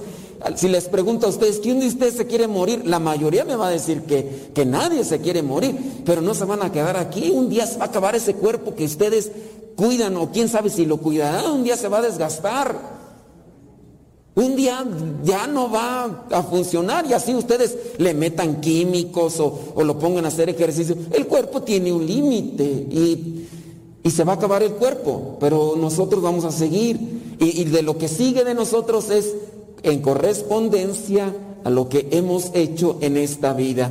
Si después de esta vida, cuando muera el cuerpo, hemos actuado conforme a los planos de Dios y nosotros nos vamos ante la presencia de Dios, aunque sea en el purgatorio, pero estamos como que ya proyectados, ahí la persona vive. Y eso es a lo que nosotros tenemos que enfocarnos en el sentido cristiano. Y podemos ir agarrando otra vez esta lectura. Miren, vamos otra vez a ver si logro hacer eh, una reflexión en ustedes para que ya no le tengan miedo a la muerte. No tanto para que se vayan a atravesar a un carro ahorita, ¿verdad? Pero por lo menos que, que digan, pues ya, o sea, ya murió el cuerpo, pero va a la presencia de Dios, allá con Dios va a estar uno mejor, ¿verdad? Dice el versículo 13, pues Dios no hizo la muerte. Pero acuérdense que estamos hablando en el sentido de la muerte, no de lo físico, sino del sufrimiento, de, la, de, de lo que vendría a ser lo doloroso en el alma. Ni se alegra destruyendo a los seres vivientes. Todo lo creó para que existiera. Lo que el mundo produce es saludable. Versículo 15. Y en ello no hay veneno mortal. La muerte no reina en la tierra, porque la justicia es inmortal. Cuando se refiere a la justicia, se refiere a Dios. Vamos allí al versículo 23 y 24. 23 y 24 del capítulo 2 de Sabiduría. En verdad Dios creó al hombre para que no muriera y lo hizo a imagen de su propio ser. Sin embargo, aquí viene la muerte a la que no quiere que nosotros nos enfrentemos Dios. Sin embargo, por envidia del diablo entró la muerte en el mundo. Se refiere al sufrimiento por el apego al pecado, que es ahí cuando la persona sufre y está, si hablamos en el sentido espiritual, está muerta espiritualmente. Sin embargo, por envidia del diablo entró la muerte en el mundo. Cuando el hombre acepta el pecado como Adán y Eva, entonces entra la muerte. Cuando, cuando, se dice en la Biblia, por ejemplo en el Génesis, que por el pecado de Adán y Eva entró la muerte al mundo, pues muchos nos imaginamos, ay, mejor no hubiera pecado Eva y Adán y fuéramos inmortales, ya todos vejestorios de edad, pero vivos aquí. Pues imagínense gente viviendo aquí de mil años, si a veces de 80 ya uno nos, no los aguanta, pues imagínense ahora de mil. Sí, ustedes eh, contentos, pero ya cuando tienen, yo he escuchado un montón de gente que tiene los ancianitos y ya no los aguantan, digo, pues imagínense si, y luego así quiere, no, pues imagínense. Sin embargo, por envidia del diablo entró la muerte en el mundo y la sufren, la, muerte la sufren los que del diablo son. La muerte la sufren los que del diablo son. Yo no sé ustedes con quién trabajen. Eh, hay algunas personas que tienen alguna profesión, eh, específicamente los psicólogos, los psiquiatras, y también los sacerdotes que nos enfrentamos a estas situaciones de dolor del alma, y es ahí donde nos damos cuenta quién sufre más. Puede ser que una persona esté en el hospital, pero si una persona está en el hospital y tiene paz en su corazón, incluso hasta ese dolor que puede estar pasando ahí en el hospital le purifica y dice, se lo ofrezco a Dios. Yo me he encontrado, por ejemplo, con personas que les han amputado las piernas y yo llego así como que, ¿qué le digo para animarla? No, hombre, a veces me he encontrado esas personas que tienen a Dios en su corazón y dicen, no, padre, pues usted no se preocupe, pues esto se lo ofrezco a Dios. No puedo caminar, pero ya tengo silla de ruedas, bendito Dios, ya por lo menos me sé, me muevo, muevo para otros lados. Y yo digo, pues una persona que, que concibe a Dios primero, pero me he encontrado también a gente con pecados tan horrendos en su corazón que sufren, sufren y tienen sus piernas y tienen sus manos. Esas personas cuando tienen un vacío tan profundo, tan profundo, que se los ha dejado el pecado, allí hay muerte. Y están vivos, pero están muertos. Váyanse, iba a venir un muchacho, si vino Rodolfo, no vino Rodolfo, no vino Rodolfo, Rodolfo, no vino. Iba a venir Rodolfo. Rodolfo trabaja con personas que tienen adicción a las drogas. Ella tiene trabajando más de 20 años. Y yo le mandó a algunos de ustedes. Bueno, aquí no están, pero le he mandado. Y por si algunos tienen necesidad, al ratito le paso la tarjeta. Pero las veces que me ha tocado platicar con estos muchachos que están sumergidos ahí en las drogas, ahí es donde uno se da cuenta de la muerte espiritual. Y él que le toca platicar con esto, como le llaman padrino, ahí es donde uno se da cuenta de la muerte espiritual. ¿Y cómo ayudar a estos muchachos? Pues sí, hay que desintoxicarlos, pero al mismo tiempo hay que darles esa luz, porque los vicios y la drogadicción les ha dejado una oscuridad tan tremenda que a pesar de que estén vivos, ya no le toman sabor a la vida. Y ustedes a lo mejor no lo perciben porque qué bueno, bendito Dios, no les ha tocado estar viviendo con una persona de esas, ni conocen, pero cuando ya uno les toca ver ese tipo de personas, uno dice, híjole, o sea, qué, vida tan difícil, paupérrima, eh, deteriorada por dentro, pero si las personas ponen su vida delante de Dios, si se dejan tocar por Dios, miren, esa persona se puede levantar. Y es el caso de lo que podemos ver en el Evangelio. Vamos en el Evangelio, Marcos 5, del 21 al 43. Nos presenta a Jairo, dice, Jairo tiene a una hija que está enferma, dice que él era jefe de los de la sinagoga, Dice que entonces eh, escuchó de, de- Jesús, fue a verlo, se echó a sus pies y le dijo, mi hija se está muriendo. Ven a poner sus manos sobre ella para que sane y viva. Imagino que en el caso de ustedes, papás, eh, puede ser que ustedes sufran cuando ven a un hijo de ustedes enfermo. Puede ser que sufra. Pero no sé en el caso de los sufrimientos cuál puede ser todavía más profundo en el caso de uno de sus hijos que pudiera tener una adicción a las drogas o que pudiera estar en una situación de estas difíciles, donde eh, los hijos, por ejemplo, han caído en la depresión, el famoso cutting que le llaman, estos muchachitos que, que uno dice, pero ¿por qué? ¿Por qué se cortan? ¿Por, qué se hacen ese tipo de heridas? Y que ese es un proceso, un proceso que va ahí y que fue un deterioro, un distanciamiento de los papás y que los hijos tienen una, una sequedad profunda. Y a veces los papás no saben cómo ayudarles.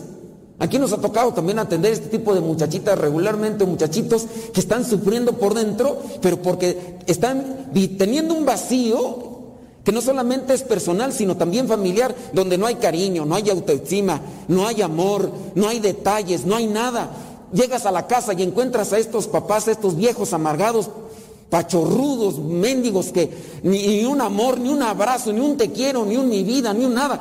Y nada más es puro reproche. De, esos viejos no vinieron el día de hoy, por lo que no se preocupen, pero hay tanto desgraciado allá afuera que le, nada de amor, nada de cariño, nada de mi cielo, nada, nada.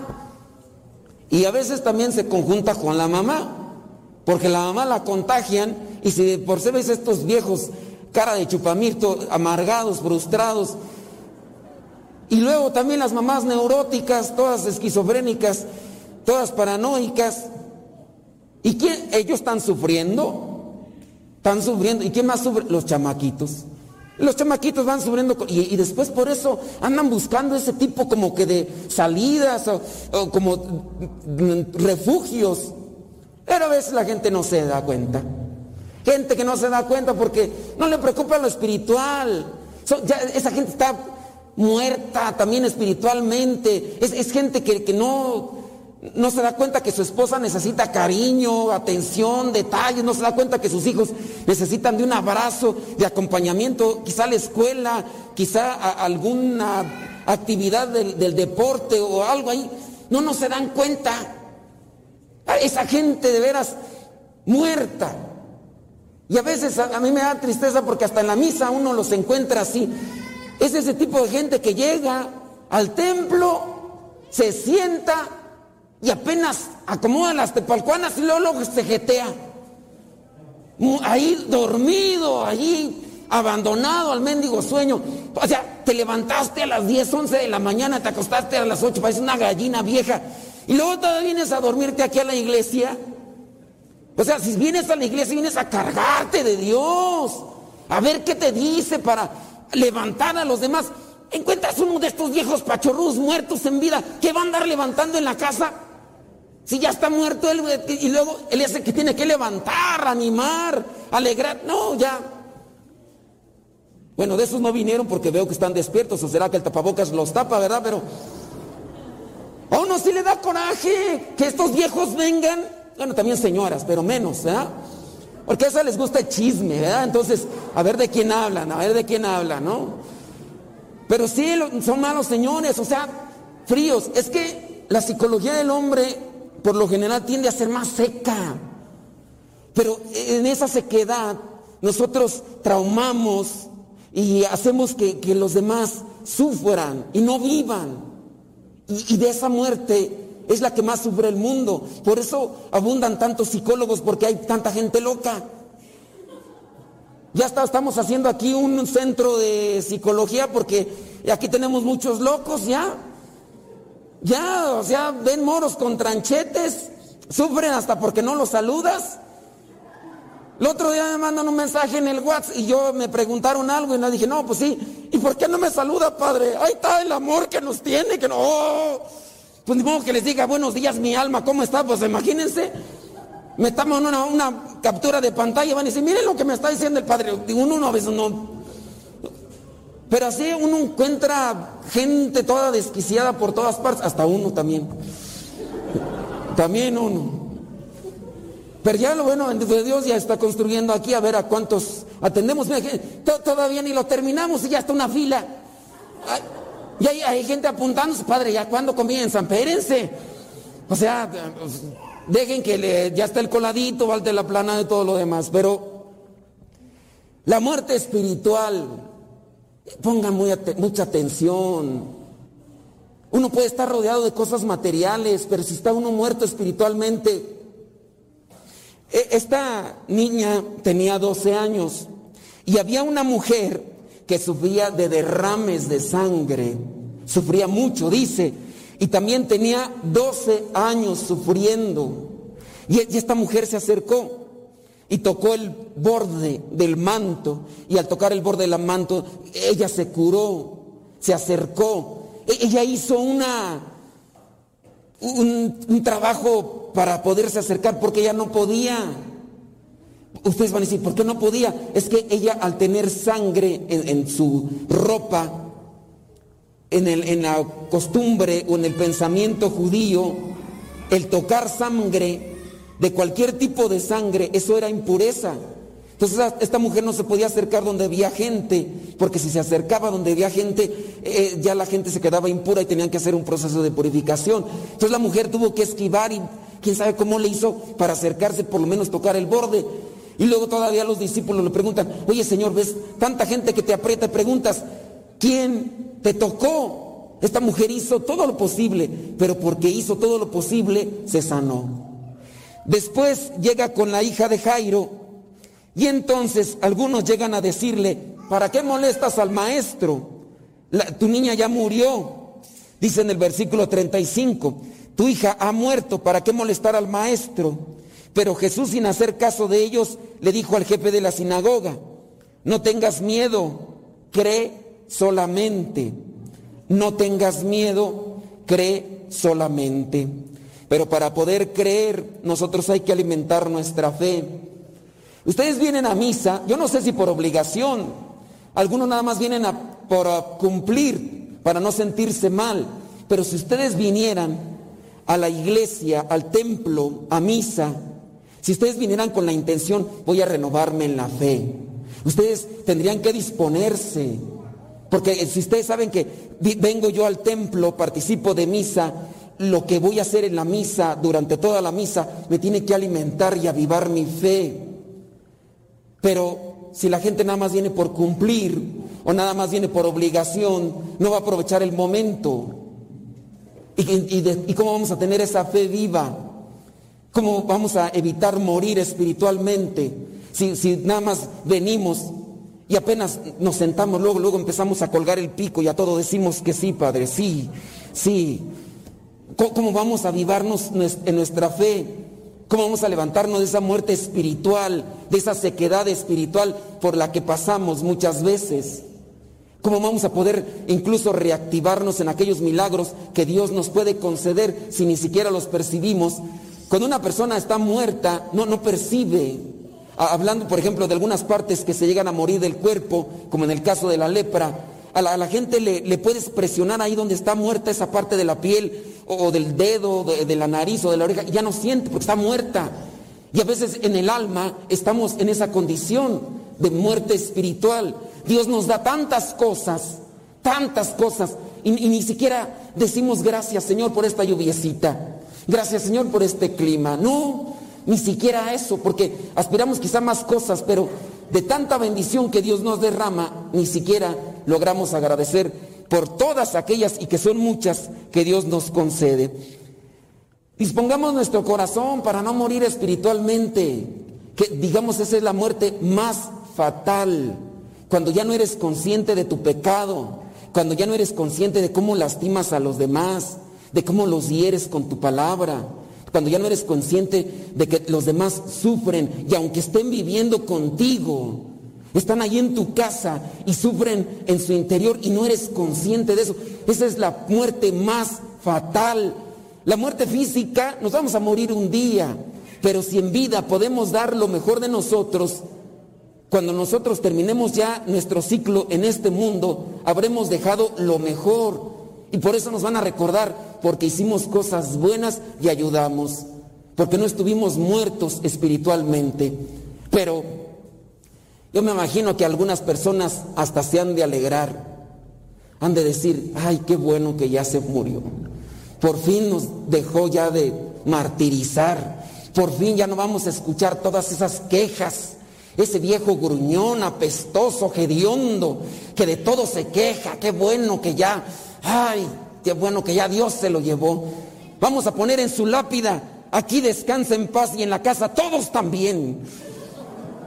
Porque ya por lo menos ya no vamos a escuchar a este viejo amargado, frustrado, renegón. Porque si hay unos, ¿verdad? No los codien ahorita, no los volteen a mirar. Pero si hay unos que algunos por ahí se cuelan, pero hay que pedir por ellos, a ver si se despiertan espiritualmente y también físicamente para que escuchen la palabra del Señor y se reactiven. Y nosotros no hay que dejarnos morir espiritualmente.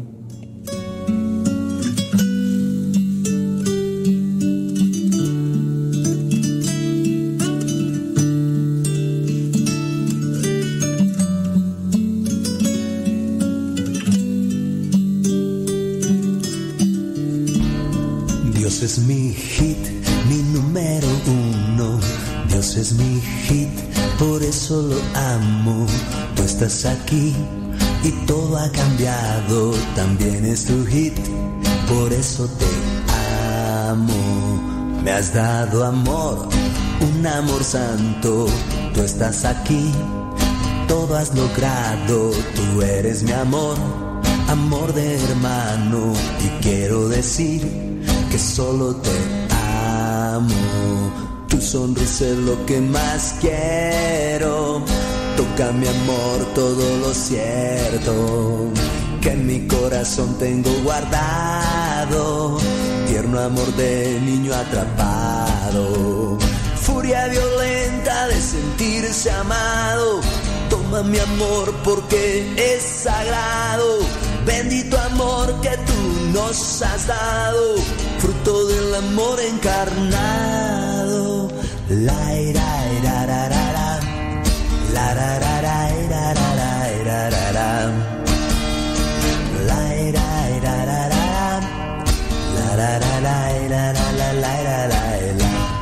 Dios es mi hit, mi número uno.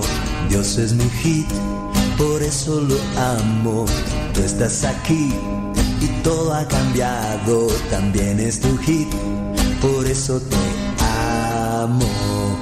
eres mi amor, gozo anhelado, furia bendita de ser elegida.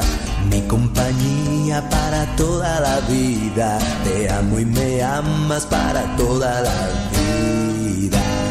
Tu sonrisa es lo que más quiero. Toca mi amor todo lo cierto que en mi corazón tengo guardado. Tierno amor de niño atrapado. Furia violenta de sentirse amado. Toma mi amor porque es Dicen que les gusta esa canción. Ah, habérmelo dicho antes.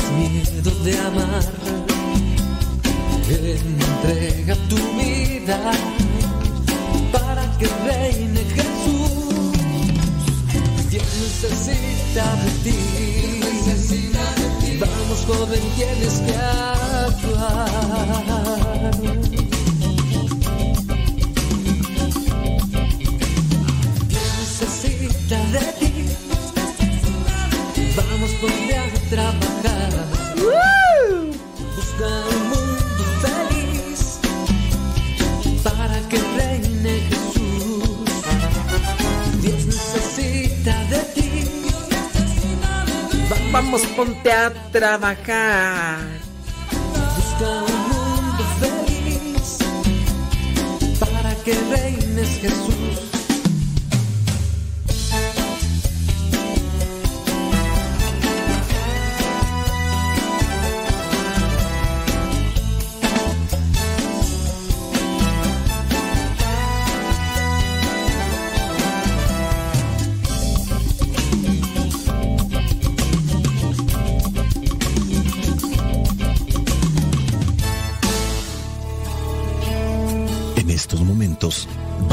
escuchar la palabra de Dios. Dispón tu corazón para que el mensaje llegue hasta lo más profundo de tu ser.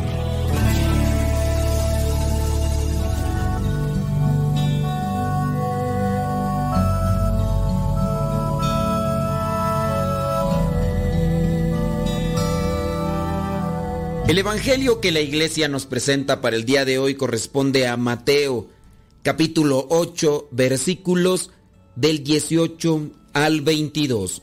Dice así, Jesús, al verse rodeado por la multitud, dio orden de pasar al otro lado del lago. Entonces se le acercó un maestro de la ley y le dijo, Maestro, deseo seguirte a donde quiera que vayas.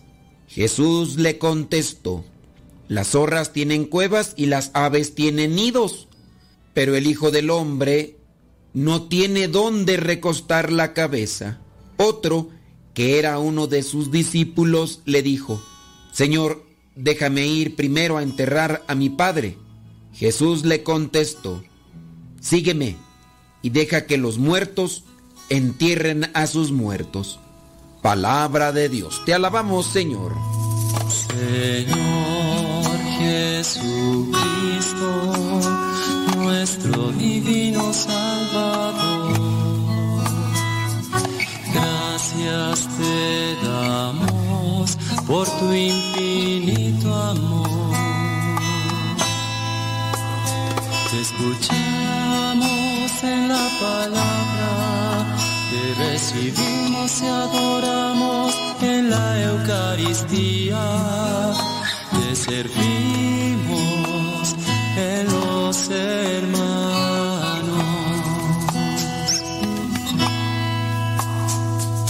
Que seamos misioneros como lo quieres tú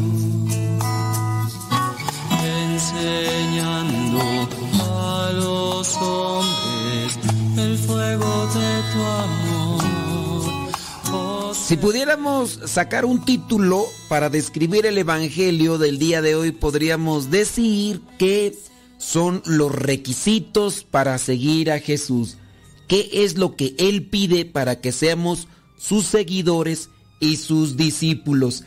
Es humano que en la vida tengamos seguridades en el camino, que tengamos que hacer eh, puntos de apoyo fuertes en aquellos planes o proyectos que tenemos o que hemos proyectado para la vida y ya nos enseñan como a la hora de planificar algún proyecto que tengamos bien claro no solo lo que vamos a hacer, sino también con aquellos medios que contamos para llevar adelante este proyecto.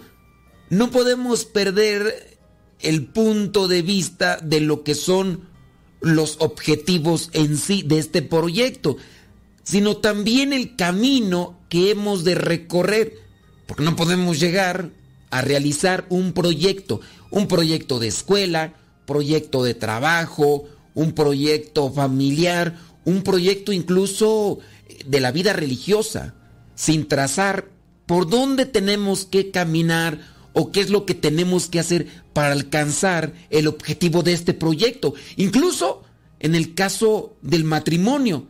Ok, te vas a casar con esta persona.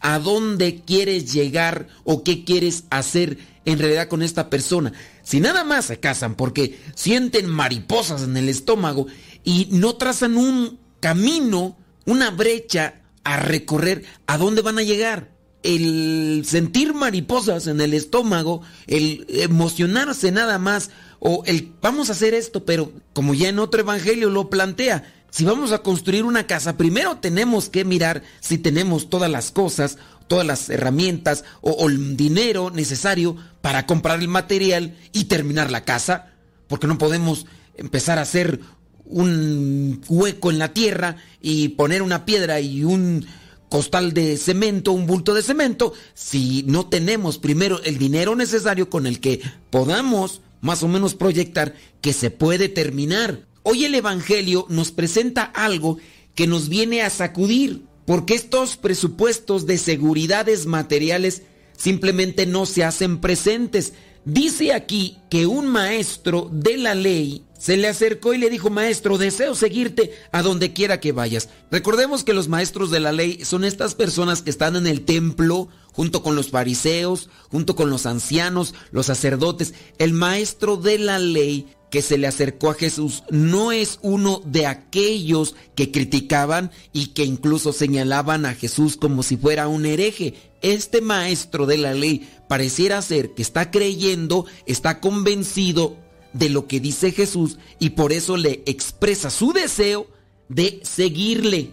Mateo está utilizando esta situación para presentar un refrán de aquellos tiempos que a lo mejor para nosotros no es muy claro. Y el refrán es, las zorras tienen cuevas y las aves tienen nidos, pero el Hijo del Hombre no tiene dónde recostar la cabeza.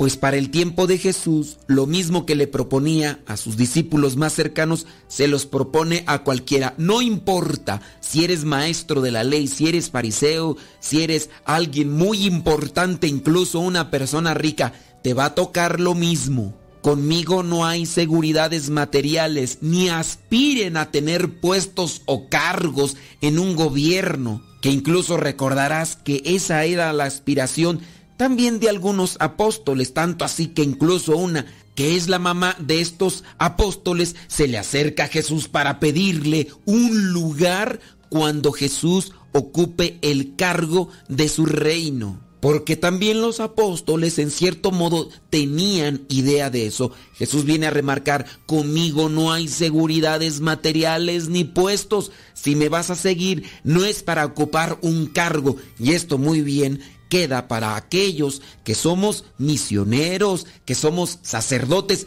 porque pareciera ser que a veces también se mete la espinita o el mal deseo de querer ser sacerdotes, porque se ha visto que algunos se han hecho de bienes materiales, se han hecho de un estatus, se han hecho de aquellas cosas que les dan cierto tipo de privilegios. Que Dios nos libre tener ese tipo de aspiraciones a los que ya estamos acá, como por ejemplo de aquellos padrecitos que aspiran a ser párrocos y aquellos que ya son párrocos aspiran a ser secretarios del obispo. Y habrá otros que aspiran a ser rectores del seminario porque muchos obispos han sido rectores del seminario.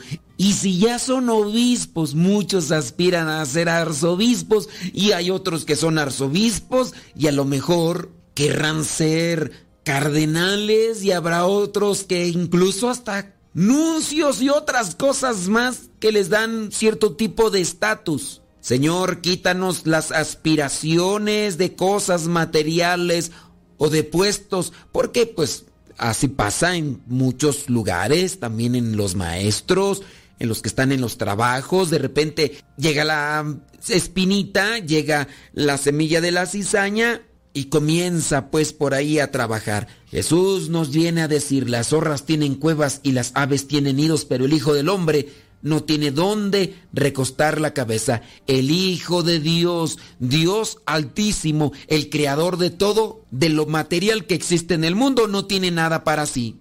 Que nos toque ocupar cargos que sea para servir y ayudar a los más necesitados, pero que no andemos buscando los cargos para tener bienes materiales y sentirnos privilegiados. Líbranos, Señor.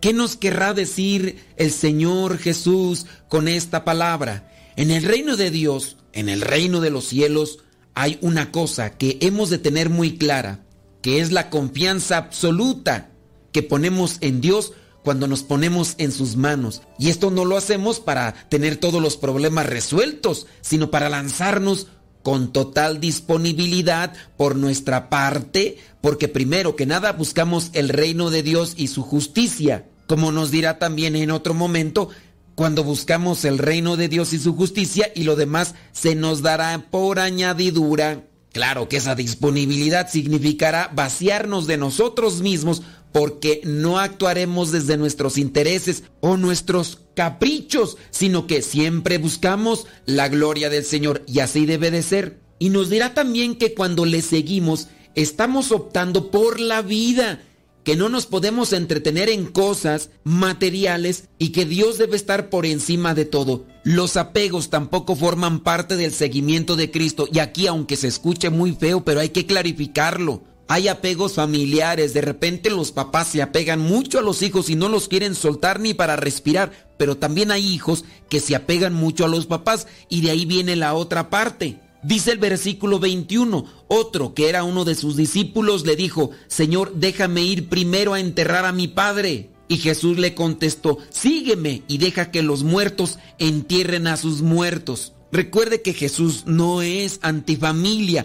Tengamos presente lo que son estos principios eh, culturales y hasta religiosos por parte de los judíos. Que en este caso los judíos veían como una obligación quedarse en la casa de sus padres hasta darle sepultura. Y por eso es que le dice, déjame enterrar primero a mi padre. Es decir, cuando se muera mi padre, entonces sí te seguiré. Jesús pone primero la muestra para el tiempo en el que inicia dentro de lo que conocemos y podemos interpretar José, el padre adoptivo de Jesús, ha muerto. Algo que le obligaría entonces era estar junto a su madre. Pero él tiene una misión que cumplir. Él tiene que seguir adelante con aquella misión que le ha dado su padre de anunciar el reino de Dios. Amarás a Dios sobre todas las cosas, dice el mandamiento. Para poder ser fieles anunciadores del Señor, también debemos de quitarnos estos apegos familiares que muchas veces impiden que seamos anunciadores del reino. Y ahí es donde en lo particular cada quien tendrá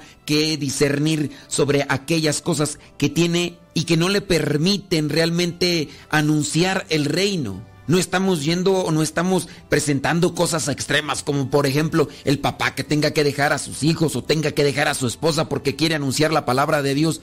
Pero de repente se presentan ciertos apegos familiares que son un tropiezo para ser anunciadores de la palabra. Hay personas que ni siquiera dejarán que el reino de Dios crezca en su corazón porque no le dan ese espacio. Los días domingos, por ejemplo, que son los días indicados en los cuales uno puede tener acercamiento a las cosas de Dios, otros buscarán las cosas materiales y ni siquiera ese día domingo o un día a la semana le darán ese espacio en su corazón. Ah, pero eso sí, vendrán momentos en la vida que se darán ciertas sacudidas porque así pasa con todos y como no ha dejado entrar a Dios en su corazón simplemente no tendrá la fortaleza para soportar cierto tipo de sacudidas. ¿Qué es lo que no te deja entregarte a Dios? ¿Tus seguridades materiales o tus apegos? Hay que buscar la manera porque en la medida en que busquemos las vías de comunicación con Dios, estaremos buscando el fortalecimiento de nuestra alma y estaremos buscando también la luz que nos va a permitir poder llegar a los brazos del Padre. Que el Espíritu Santo ilumine nuestro caminar, nuestros pensamientos, nuestras decisiones y nuestras palabras para encontrar aquello que nos quiere decir a cada uno de nosotros y que no nos quedemos solamente con las teorías o con las ideas, sino que lo pongamos en práctica. Soy el Padre Modesto Lule de los misioneros servidores de la palabra. La bendición de Dios Todopoderoso, Padre, Hijo y Espíritu Santo, descienda sobre cada uno de ustedes y les acompañe siempre. Vayamos a vivir la palabra. Lámpara es tu palabra para mis pasos. Lámpara es tu palabra para mis pasos,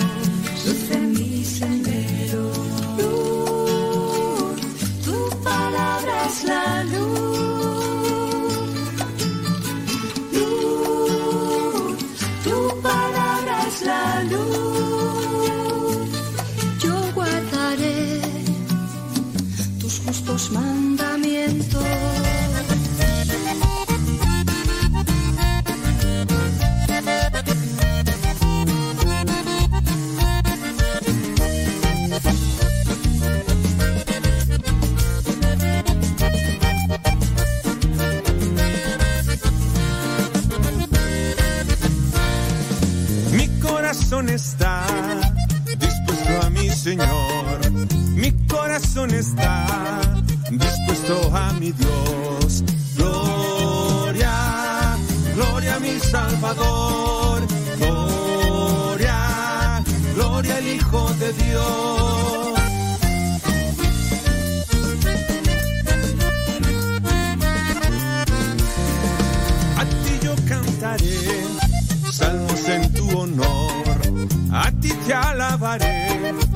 Entre pueblo y nación.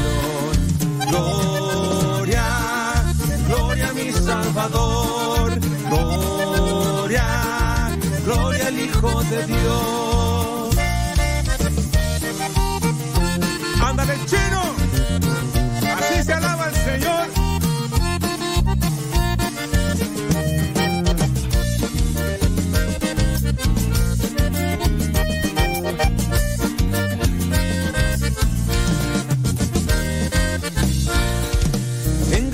Viviré de mi amado Jesús.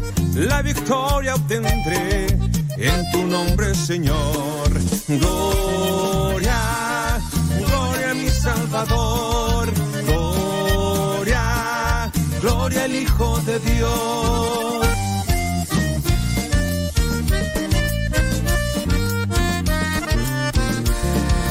Mi corazón está dispuesto a mi Señor. Corazón está dispuesto a mi Dios. Gloria, gloria a mi Salvador. Gloria, gloria al Hijo de Dios.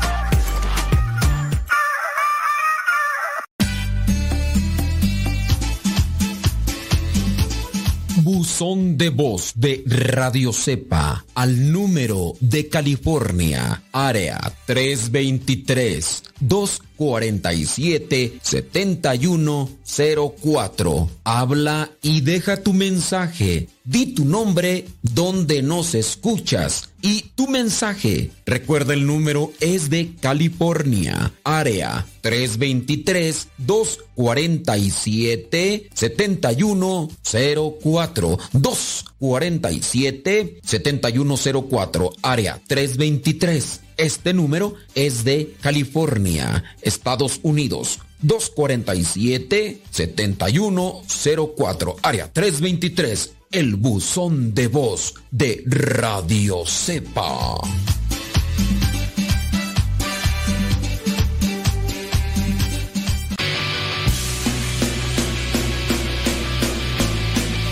palabra y no puedo parar. Lo que ningún lado lo puedo.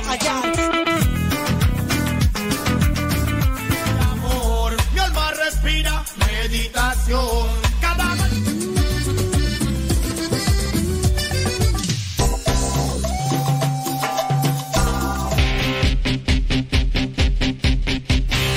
En oración quiero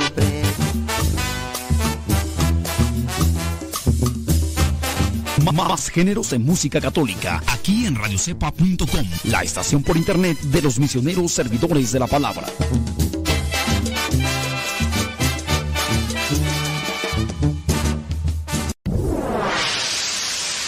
Escuchas Radio Cepa.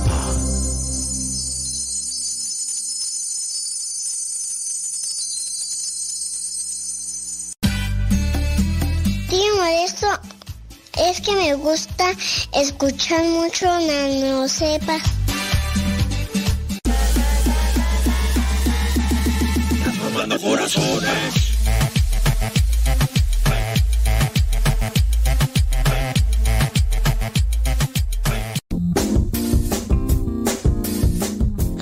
¿Por qué estás tan feliz? Ah, pues porque estoy escuchando Radio Cepa. Es una estación de radio que ilumina mi vida y nos pone contentos y felices. Yo quiero escuchar Radio Sepa, ¿cómo le puedo hacer? Ah, pues mira, ahí en tu celular le pones en la Play Store, descargas esa aplicación de Radio Cepa, ahí lo vas a escuchar.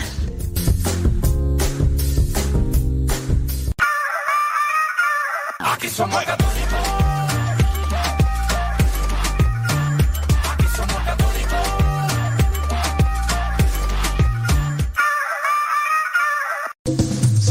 mascarilla, hay COVID para ti, hay COVID para mí. No te la vaya a quitar. Sube, sube. Sin la mascarilla, hay COVID para ti, hay COVID para ti. No te la vaya a quitar. Sube, sube.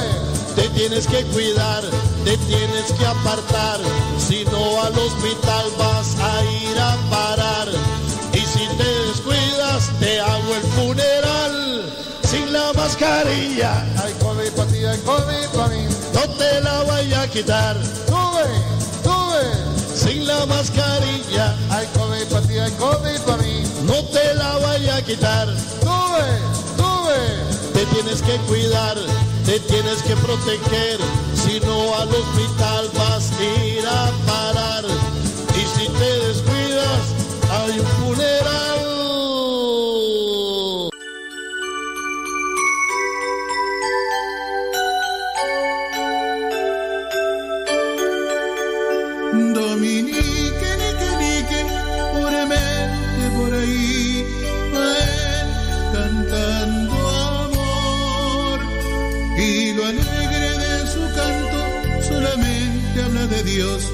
De la palabra de Dios.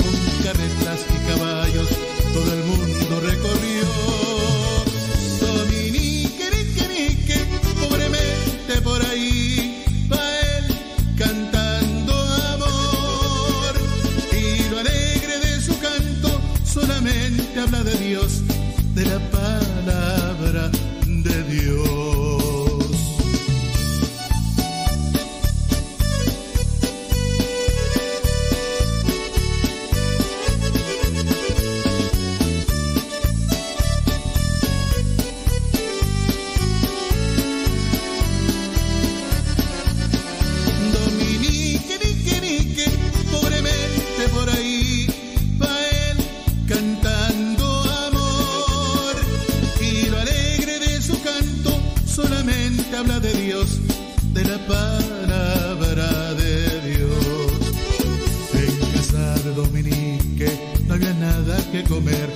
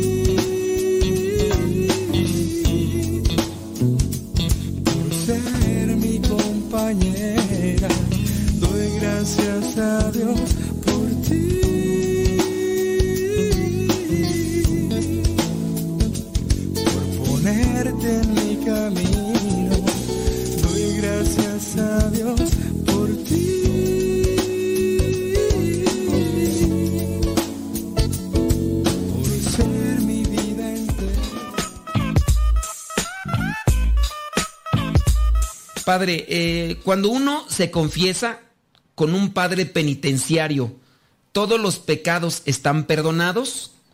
Aunque no se les diga ese pecado o se haya olvidado decir algún pecado. Miren, no, no tengo ahorita presente realmente el a quién se le dice padre penitenciario. A ver, pues, pues, pues tenemos el internet, Deja ver, para eso tenemos el internet. Déjame checar aquí. Inmediatamente le pongo. Y ya sí, porque no me acuerdo, no me acuerdo. Eh, padre eh, penitenciario. O sea, sí me suena, sí me suena, pero penitenciario, padre canónigo. Oh, a ver, déjame ver aquí. Dice, a ver, ábrete sésamo, ábrete sésamo. El canónigo penitenciario es un sacerdote que forma parte del cabildo de una catedral nombrado por el obispo y tiene en virtud el oficio eh, de- del oficio la facultad ordinaria no delegable de absolver en el fuero sacramental de las censuras late sentencia no declaradas ni reservadas a la Santa Sede. Esa facultad la tiene el penitenciario incluso respecto de quienes se encuentran en la diócesis sin pertenecer a ella y respecto a los diocesanos aún fuera del territorio de la misma. Para esta tarea se designa a un sacerdote eh, que destaque por su doctrina e integridad de vida para los demás canónigos. El cargo de vicario general y episcopal es incompatible con el de canónigo penitenciario. Donde exista cabildo, el obispo diocesano designará un sacerdote para que cumpla la función del penitenciario. Ay Dios, es que aquí me deja como día 6, me de- deja casi de, a la misma. Déjame ver si encuentro otra. Es que tengo una idea, tengo una idea, pero... A ver, penitenciario. A ver, está otra, o- otra parte aquí. Es que tengo una idea, pero quiero aclararla. La iglesia tiene esta figura de sacerdote penitenciario, también se le llama el canónigo para pecados graves, que designa directamente el obispo para cuestiones reservadas, entre ellas el, el aborto. Ok. El motivo, ok, bla, bla, bla, y ah, ok, ya, ya, ya, ya le agarré la onda. Ok. Entonces la pregunta va sobre el padre penitenciario. Muy bien. El padre penitenciario es el que absuelve de situaciones graves que no todos los sacerdotes podemos absolver dentro del sacramento de la confesión. Hay pecados que ni siquiera el obispo, o en su caso el padre canónigo o el padre penitenciario, pueden absolver. Solamente algunos. Estos padres canónigos, estos padres penitenciarios, digamos que están en el nivel medio. Estamos los sacerdotes comunes. Todos los sacerdotes tenemos permiso de absolver, siempre y cuando tengamos licencia eclesiástica. Si no tenemos licencia eclesiástica, les pongo un ejemplo. A mí me ordenaron sacerdote. Muy bien, me ordenaron sacerdote. Me ordenaron sacerdote porque el superior, el encargado, el rector de aquí de la comunidad, le dijo al obispo, cuando el obispo les le preguntó al, superior, al general, le dice, ¿crees que son dignos de recibir el sacramento? Y ya el sacerdote responde de manera pública, según el parecer de los que me acompañan, y me han dicho que sí, sí es digno, entonces se me da el orden sacerdotal. Pero no porque uno recibe el orden sacerdotal, uno ya tiene permiso de confesar. Se nos tiene que hacer un examen antes, por si tenemos alguna falla por ahí psicológica, algún complejo, algo que no nos permite razonar bien, uno no puede confesar. Si en su caso nos ordenan sacerdotes hablando propiamente de una comunidad religiosa, el superior general me puede dar permiso a mí para confesar, pero solo a los que estén dentro de la propia comunidad. Si no tengo licencia eclesiástica, ahorita les voy a explicar en qué consiste, no puedo confesar a personas que estén fuera de la comunidad. Digamos, el día que me ordenaron sacerdote, imagínate, a mí me ordenaron más o menos como a las 5 o 6 del 7 de la noche, ¿no? Nadie se acercó ese día a quererse confesar, bendito Dios, y además pues, andaba de un lado para otro ahí con, con, con la gente, saludando y todo lo demás. Pero eh, después, al siguiente día, se acerca alguien y me dice, pues de una vez confiésame, ok.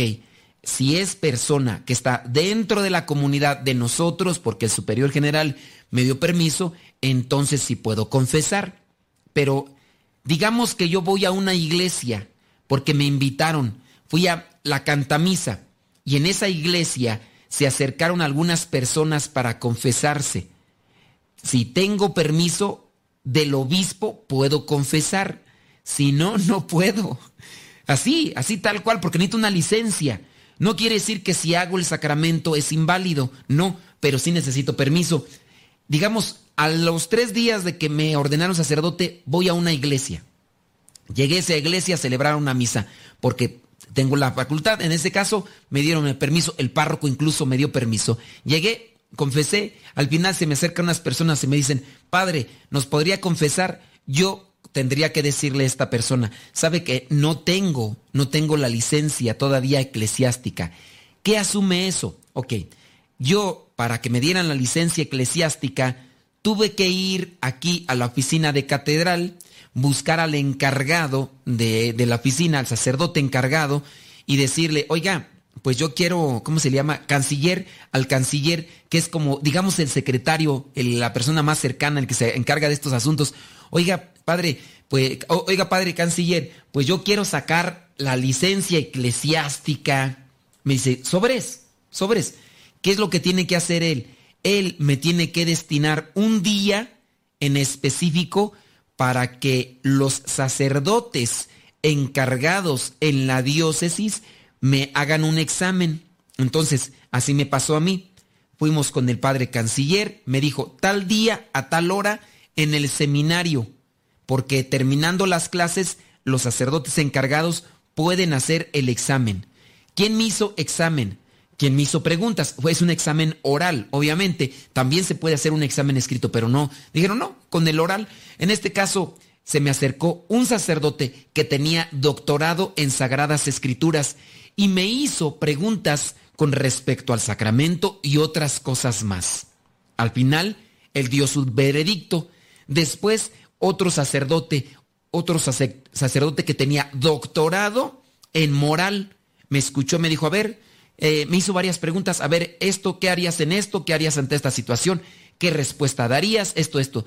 Después me tocó la entrevista con el sacerdote de liturgia, que también, dicho sea de paso, tenía licenciatura en la liturgia. Entonces, ¿qué vino allí?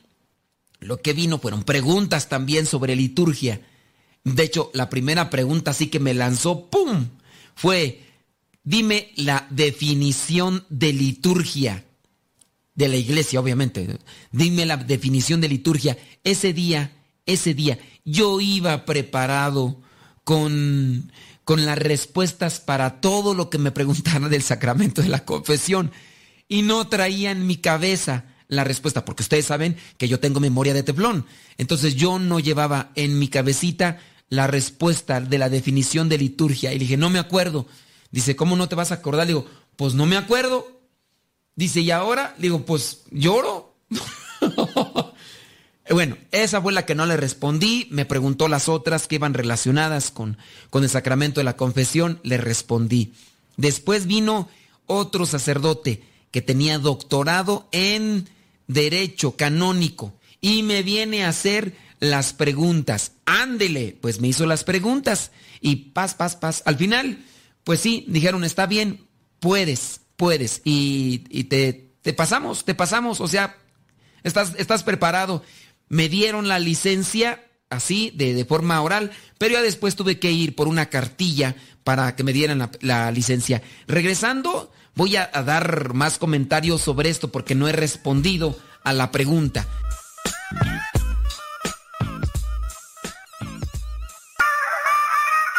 Aquí somos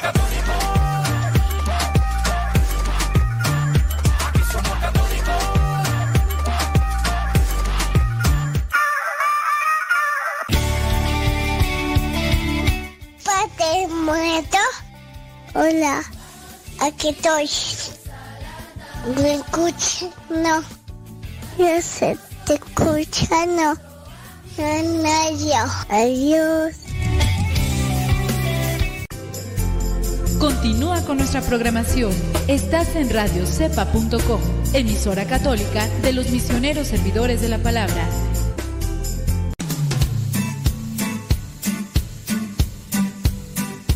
Desde agosto del año 2009, aquí está Radio Cepa y seguirá estando hasta que Dios no diga otra cosa. Recomienda a Radio Cepa para que sigamos adelante hasta que Dios no diga lo contrario. Radio Cepa, ñaca ñaca.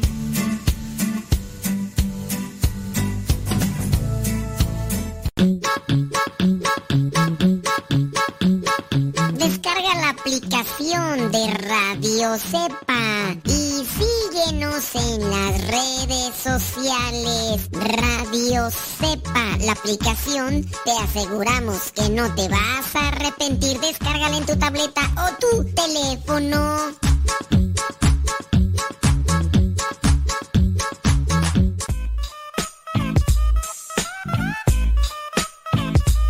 Teníamos ahí pendiente lo del comentario. Yo traté de hacer, sí, a lo mejor van a decir, ¿me puede perdonar así la pregunta que nos hacían del, del sacerdote penitenciario o canónigo penitenciario?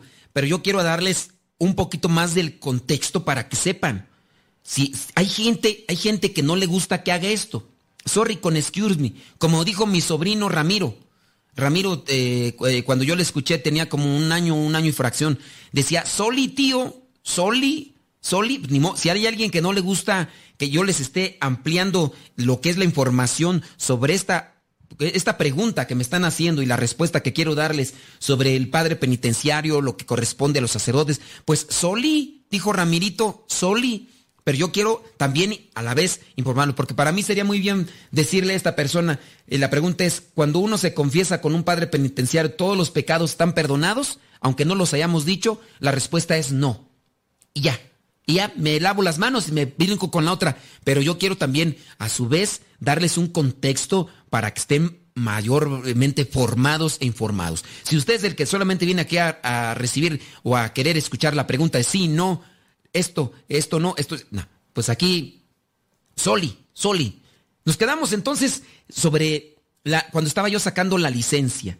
Entonces, ya fui con el de Derecho Canónico, el sacerdote de Derecho Canónico, el doctorado, con el doctorado, que tenía doctorado. Al final me dijeron todos los sacerdotes, está bien, puedes, puedes confesar. Me dieron el permiso de forma oral.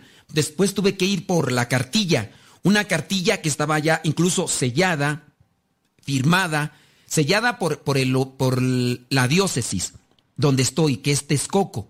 Yo soy religioso.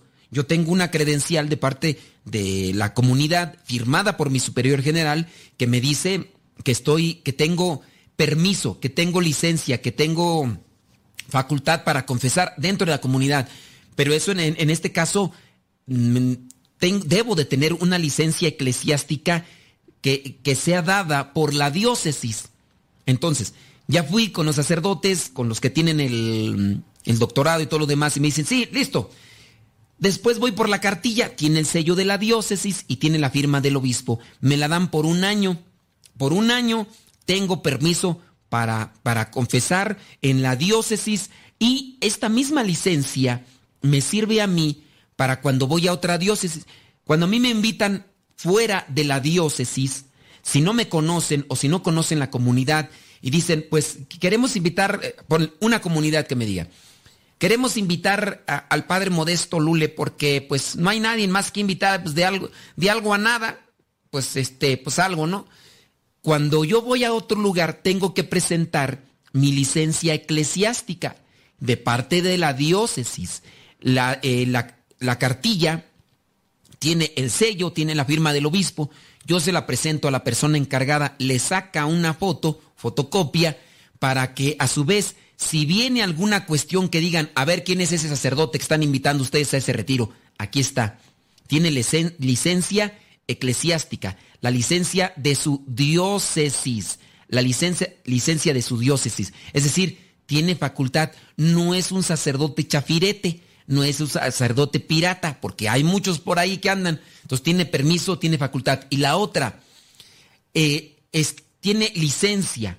Un sacerdote que no tiene licencia, que le han retirado sus licen su licencia eclesiástica, no tiene facultad ni para celebrar ni para confesar, ya sea por alguna cuestión que se haya dado en su vida.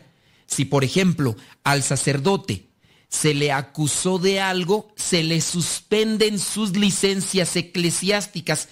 En ese caso no puede ni confesar ni, ni puede celebrar misa.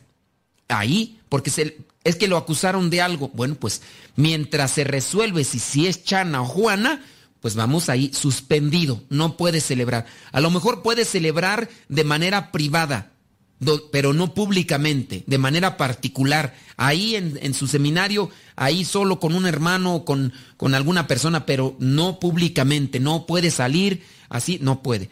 Entonces, la licencia eclesiástica es sumamente importante porque eso da la facultad y da también la seguridad. Yo a donde voy tengo que mandar una carta firmada y, muchas veces Incluso si no llega esa carta firmada, nos pueden prohibir.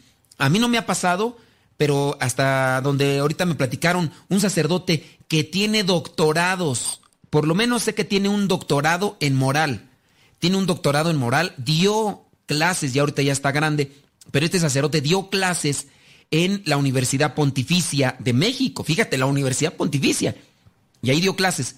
Ahora ya no da clases, ya por la edad y todo, lo invitaron a cierto lugar, a un retiro, y dijeron, no hay problema, los encargados dijeron, no hay problema, véngase acá, pues, no creo que nos vayan a poner un pero, pues usted es catedrático, es maestro en la Universidad Pontificia, lo respalda su comunidad, trae su, su, su carnet y todo. Pues bien, cuando llegó al lugar, él no pudo confesar, sí dio tema, pero no pudo confesar.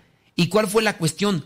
La cuestión fue que no se hizo el trámite, la carta, la solicitud de la licencia eclesiástica no había procesado ni el párroco ni el, ni el obispo, es decir, no se estaba informado. Entonces llega el sacerdote, le dicen otras personas, dicen, lo sentimos mucho, pero usted podrá dar el tema, pero no va a poder confesar porque la autorización de parte del obispo o de los encargados en la oficina de catedral no está querer hacer los trámites a esta hora es imposible porque es fin de semana y usted sabe, la cuestión protocolaria en ciertos lugares espanta.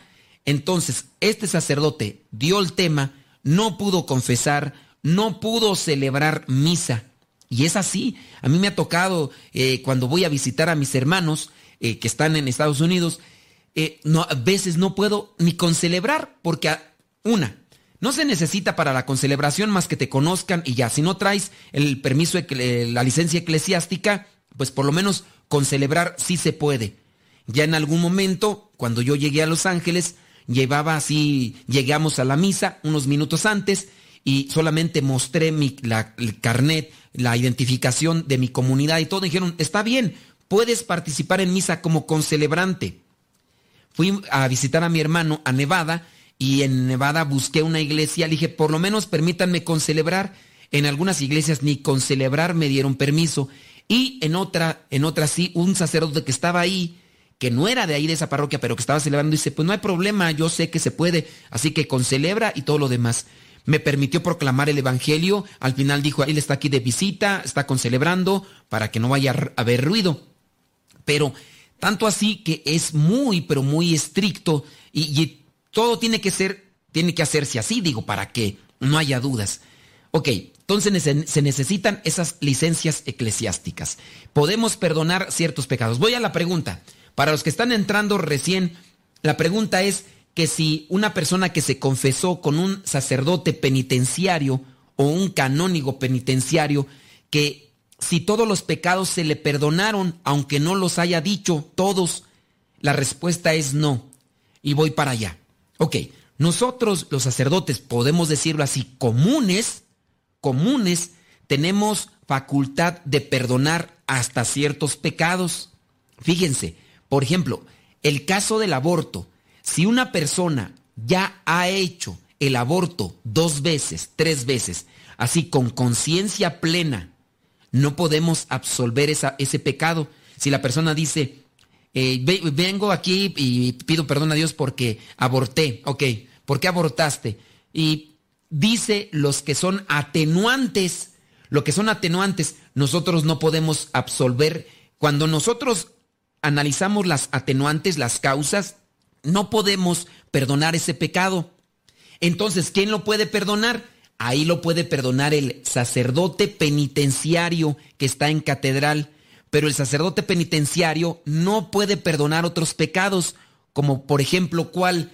El pecado cuando hay sacrilegio, una persona que atentó contra la Sagrada Eucaristía. Ese sacerdote penitenciario o canónigo penitenciario no puede absolver los pecados.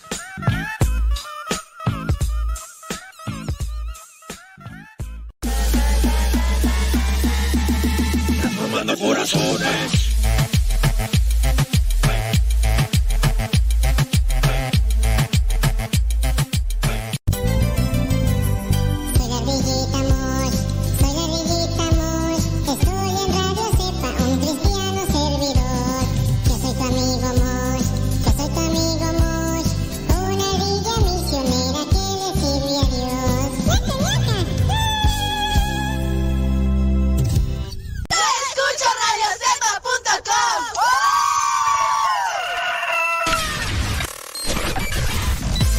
Comparte nuestras publicaciones de Facebook para que más personas conozcan Radio Cepa, una radio que forma e informa.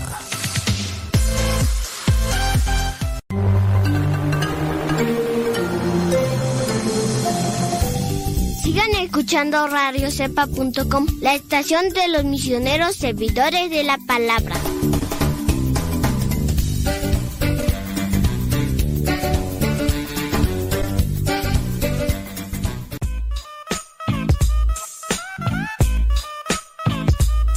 Hablando de, de lo, que es el- la confesión, ya nada más para rematar, hay ciertos pecados que ni el sacerdote, voy a ponerme este título, aunque no es así, sac- sacerdote ordinario o común, no podemos absolver.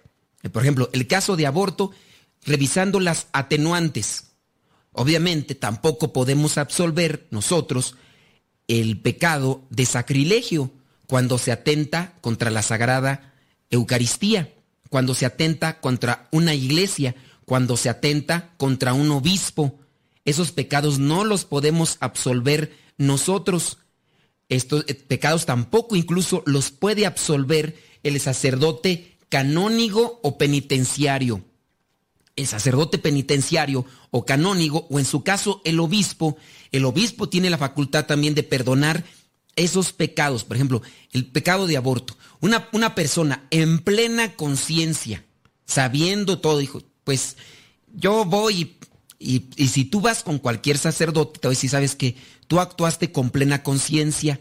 Ah, yo no te puedo absolver, tienes que ir a catedral y preguntar por el obispo o en su caso que te refiera al sacerdote canónigo, no, perdón, sacerdote penitenciario o canónigo penitenciario y él te dará la absolución. En una ocasión el padre Gonzalo, estando de visita con su familia, pasaba por catedral y fue ahí y salió una persona y la persona quería pues que le perdonara sus pecados y uno de los pecados en su caso era aborto y el padre Gonzalo dijo, "No, aquí no puedo." No puedo absolver porque estoy analizando tu caso y tú aquí las atenuantes refieren de que lo hiciste con libre y total conciencia. No es que no hubo una presión, no fuiste obligada, no sé.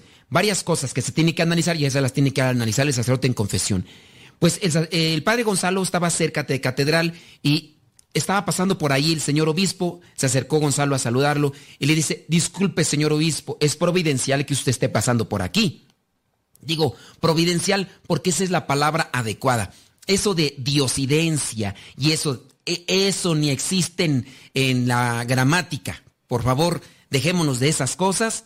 Yo sé que quieren decir la intervención de Dios. En vez de decir coincidencia, dicen diosidencia. Discúlpenme quien lo diga, pero esa palabra ni en la gramática existe. Ese todavía ni en el diccionario de la Real Epidemia de la lengua española existe.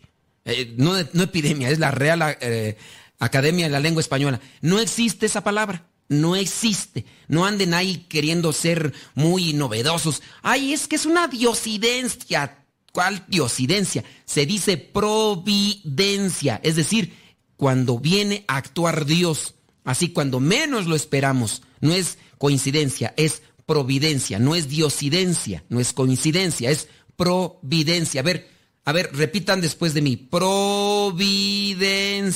Y cuando escuchen por ahí, a quien sea, ¿eh? no sé quién, cantantes y a veces predicadores, a veces como que queremos ser muy novedosos. ¿Para qué andas inventando cosas si ya existe una providencia? Bueno, no es reclamo, no es reproche. El padre Gonzalo ve que el obispo de ahí de Tehuacán, Puebla, donde es él, el obispo pasa providencialmente, le dice, señor obispo, los saludos hoy así, así, si te conozco, como no. Dice, ¿qué anda haciendo por acá? Pues visitando mi familia. Mire, aquella persona se acercó y pues bueno, no pude, no pude confesarla. El obispo en ese momento le dice, te delego para que puedas confesar a esa persona y absolverle de su pecado. El padre Gonzalo va y entonces absuelve del pecado del aborto a esa persona, pero solamente a esa persona porque fue delegado por el obispo. En su caso, el sacerdote penitenciario tiene la facultad de perdonar a estos pecados, en su caso, hablando de, no recuerdo los otros, no recuerdo los otros, pero en su caso principal y más común es el del aborto. El del aborto cuando hay una total conciencia del acto. Ahí es el, el sacerdote penitenciario. Ahora, la persona va y aunque sea, incluso aunque sea el papa, incluso aunque sea el obispo o quien sea, si tú vas y no confiesas tus pecados, todos tus pecados, pues no, no, no son, así sea el sacerdote penitenciario, así sea el papa. Es que ya fui con el papa y pues se me olvidaron a la mera hora, me puse nervioso porque estaba ahí con el papa y, y ya no le dije mis pecados, se me olvidaron. Tienes que decir tus pecados así.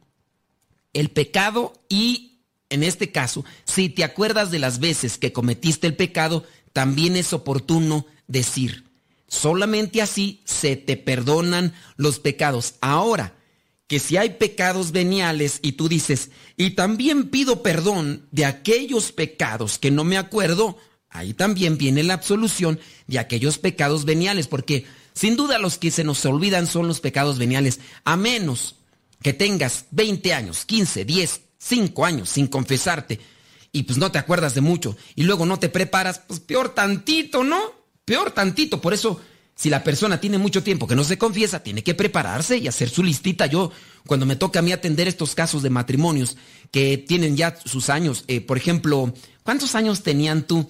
Eh, prácticamente ya iban a cumplir 25 años. Este último matrimonio que me tocó estar ahí presente en la celebración eucarística, mmm, donde estaba, ¿cómo se llama la señora? Tú se llama la señora Clara y el señor se llama Constantino. Son, son nombres claros.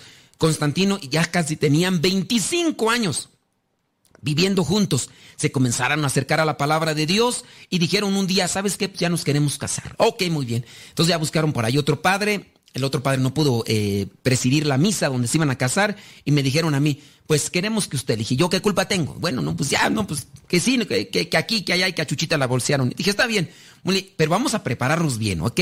Ellos ya estaban recibiendo cursos de Biblia y todo lo demás. Entonces, yo les dije, a ver, revisen la lista, toda la lista de pecados y escríbanlos para que no se les olviden.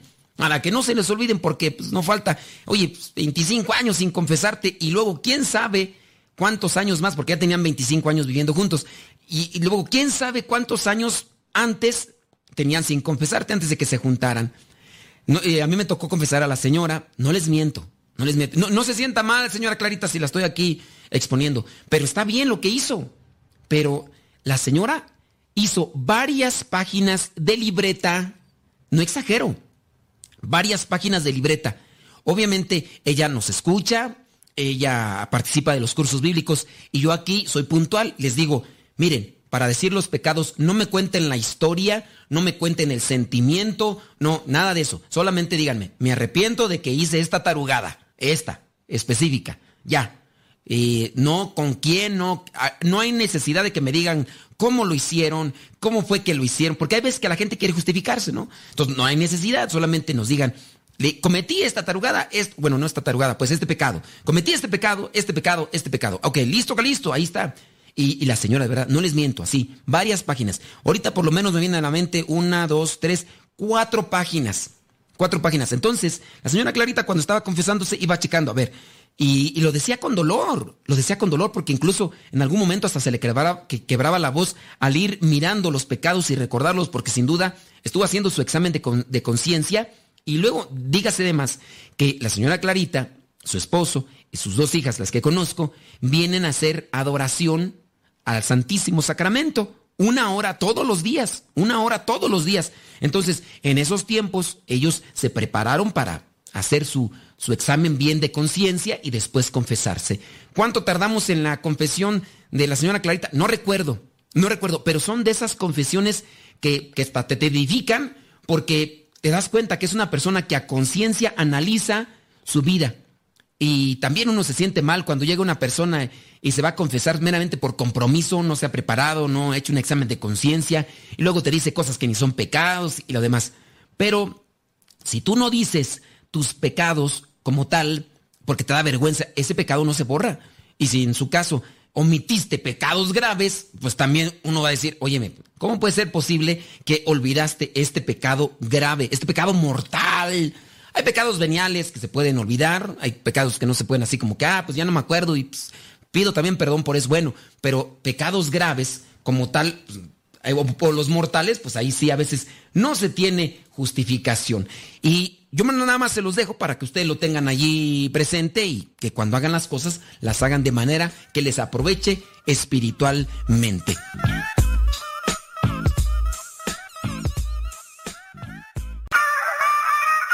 Aquí somos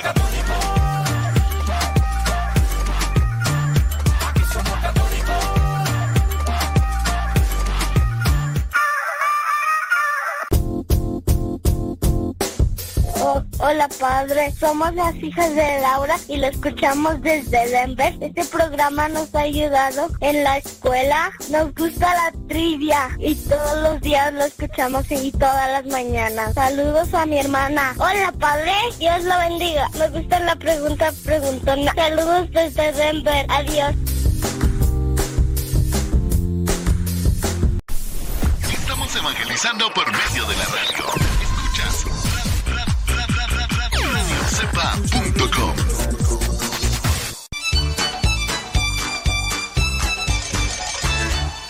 Estás escuchando La Cepa, la estación de los misioneros servidores de la palabra.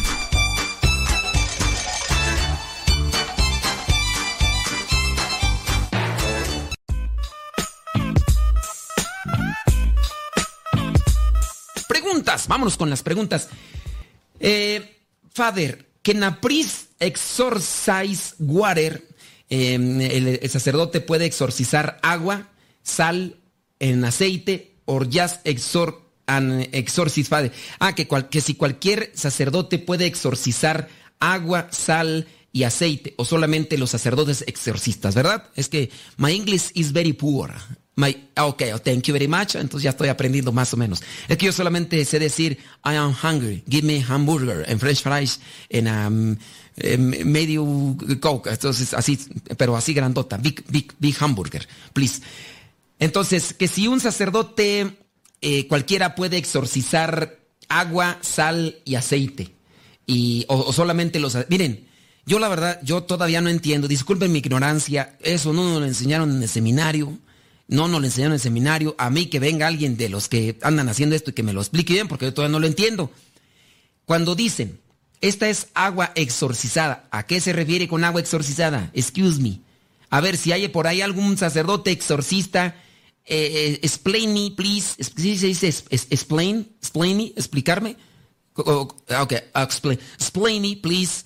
Eh, ¿Cómo se dice? ¿Por qué no? ¿Cómo se dice? explíqueme bien qué onda con eso.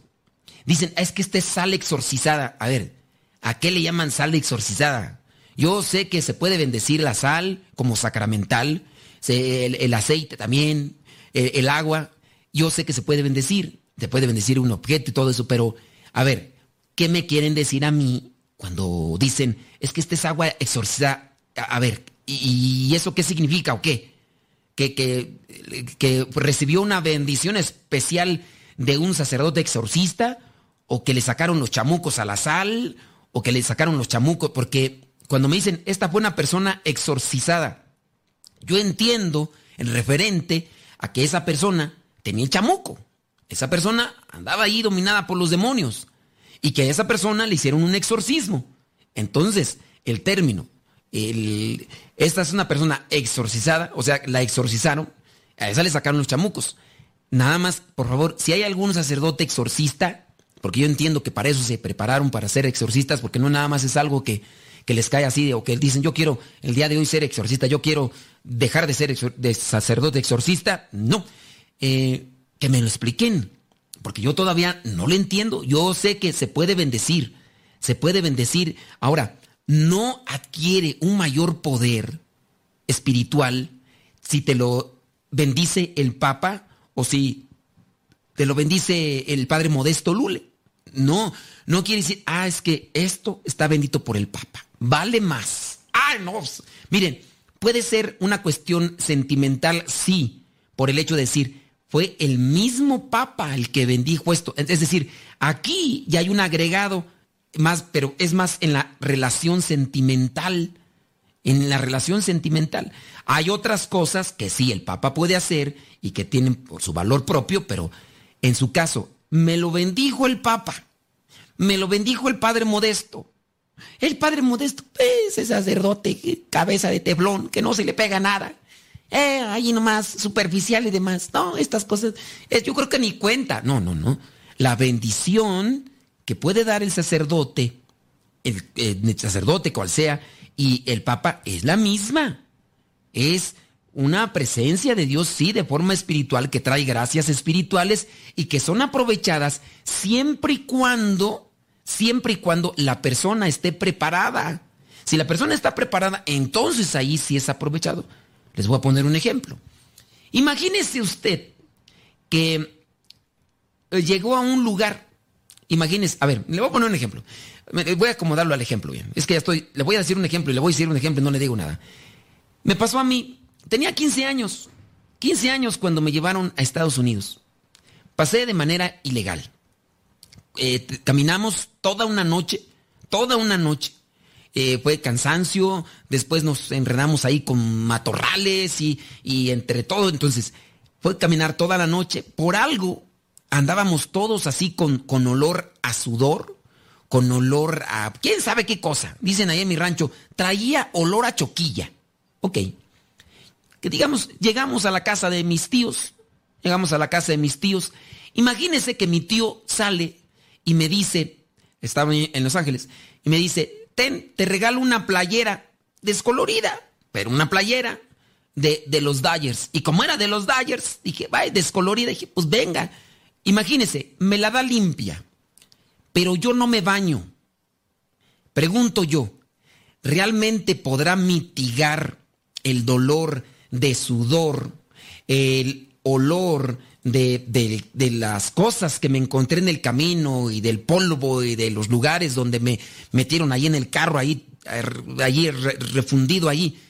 La playera, aunque le hayan echado aromatizante y lo que quieran, realmente iba a mitigar ese olor que yo tenía. En realidad podría haberlo mitigado poco tiempo, pero no se iba a aprovechar como tal. Lo preferible en esa circunstancia es me echo un baño, eh, así bien sabroso y todo, con agua calientita para que se caiga el cochambre. Y después agarro la playera, me la pongo y listo, calisto. Ahí sí se aprovechó. Por lo tanto, puede ser de provecho espiritual cuando nosotros no nos disponemos muy poco. En realidad, si tú no estás en gracia, si tú no buscas confesarte, aunque tengas la sal, que le llaman exorcizada, que yo espero que ya después no lo digan, que no lo expliquen los que son sacerdotes exorcistas, aunque tú tengas estas sacramentales, como se le llaman, en realidad no van a tener ese provecho espiritual en tu vida.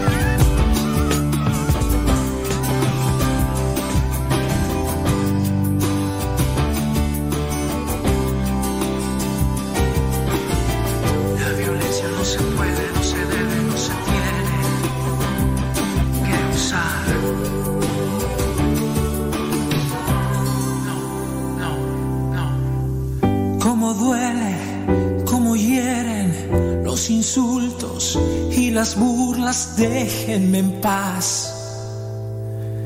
De esta casa me quiero largar. No entienden que cerrados para ellos todo es malo largo de acá. Papá, mamá, cállense ya. Ya no griten, no más golpes. Que he hecho, no me toquen que no quiero odiar. Si notaron mi silencio, mi rechazo y mis nervios fue miedo a hablar. Con golpes que no va a ganar. No.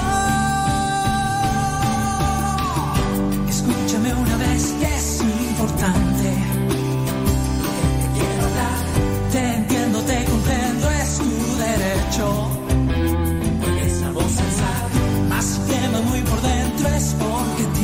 Tienes. Tienes que perdonar. Rechaza esa rabia que sin ganas es más fácil tu caminar.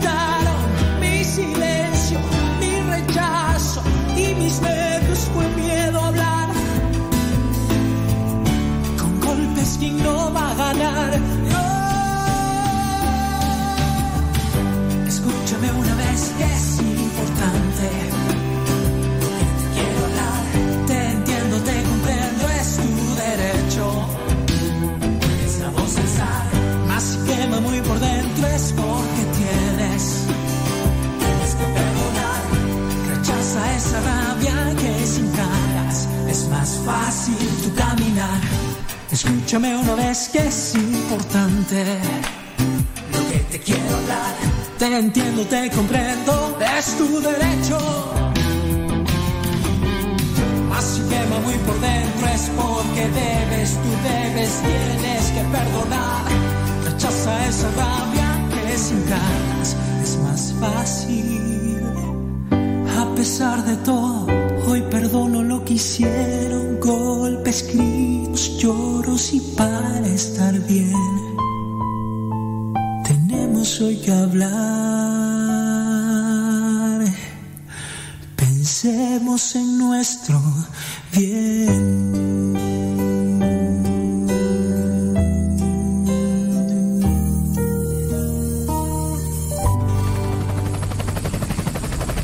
¡Atención! Un, dos, tres, cuatro. Un, dos, tres, cuatro. Un, dos, tres, cuatro. Yo estoy loco con mi Dios. Yo estoy loco con mi Dios. Él me da la salvación.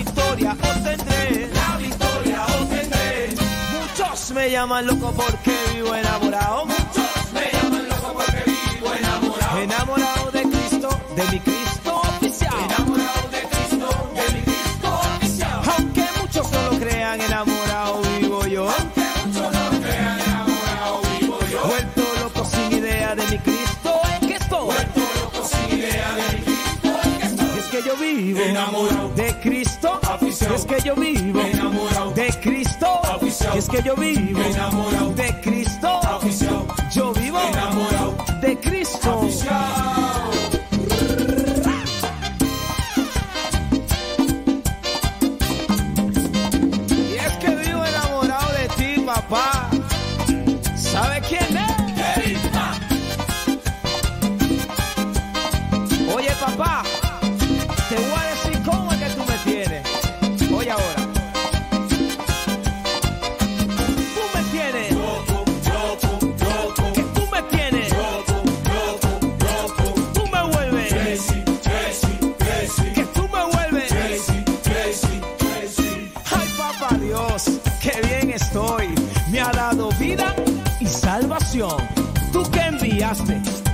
Jesucristo por el pecado de esta nación.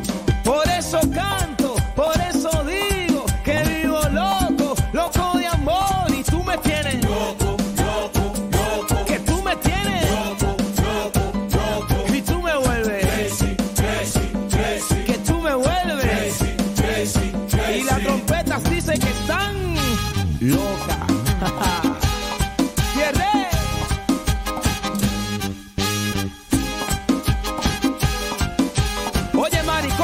bien, ¿eh?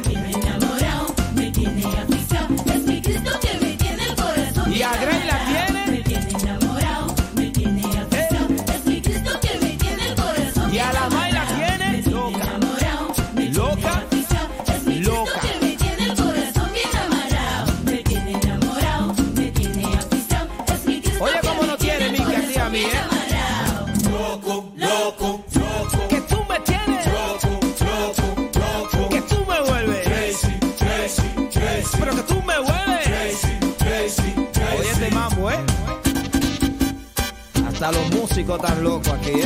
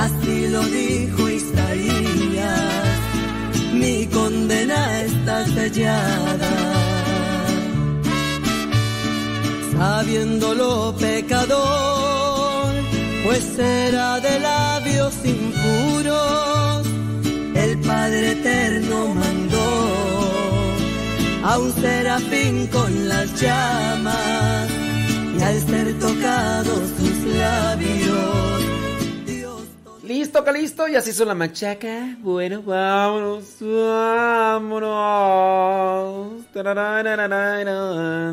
Bien, oigan, este, en un ratito más salgo con la mm, oculista para que me haga un examen de la vista y ver si necesito eh, nuevos lentes, porque pues, pues me di cuenta pues de que ya hay palabras hay letras que ya no veo. Y le pregunté, oiga, oculista, optometrista, este, ¿hace cuánto tiempo que no me hago los lentes de los lentes?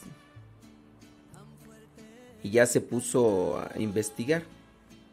Y me dice, uy, padre, desde el 2017. 17, 18, 19, 20, 21.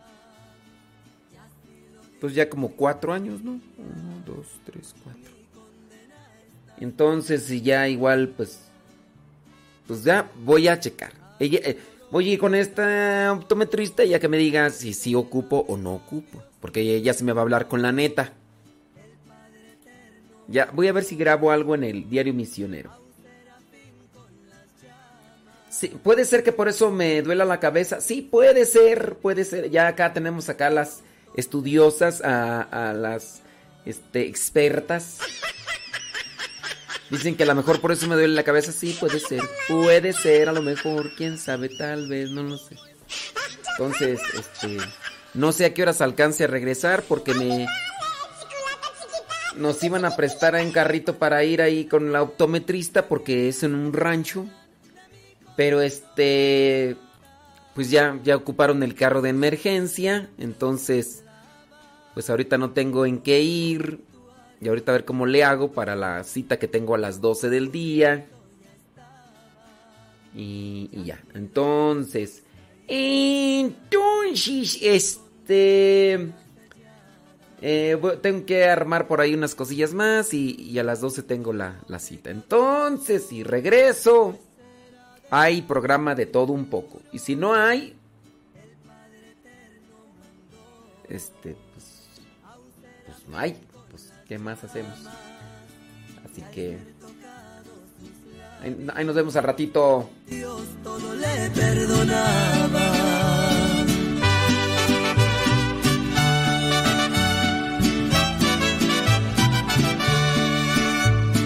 Como está ahí?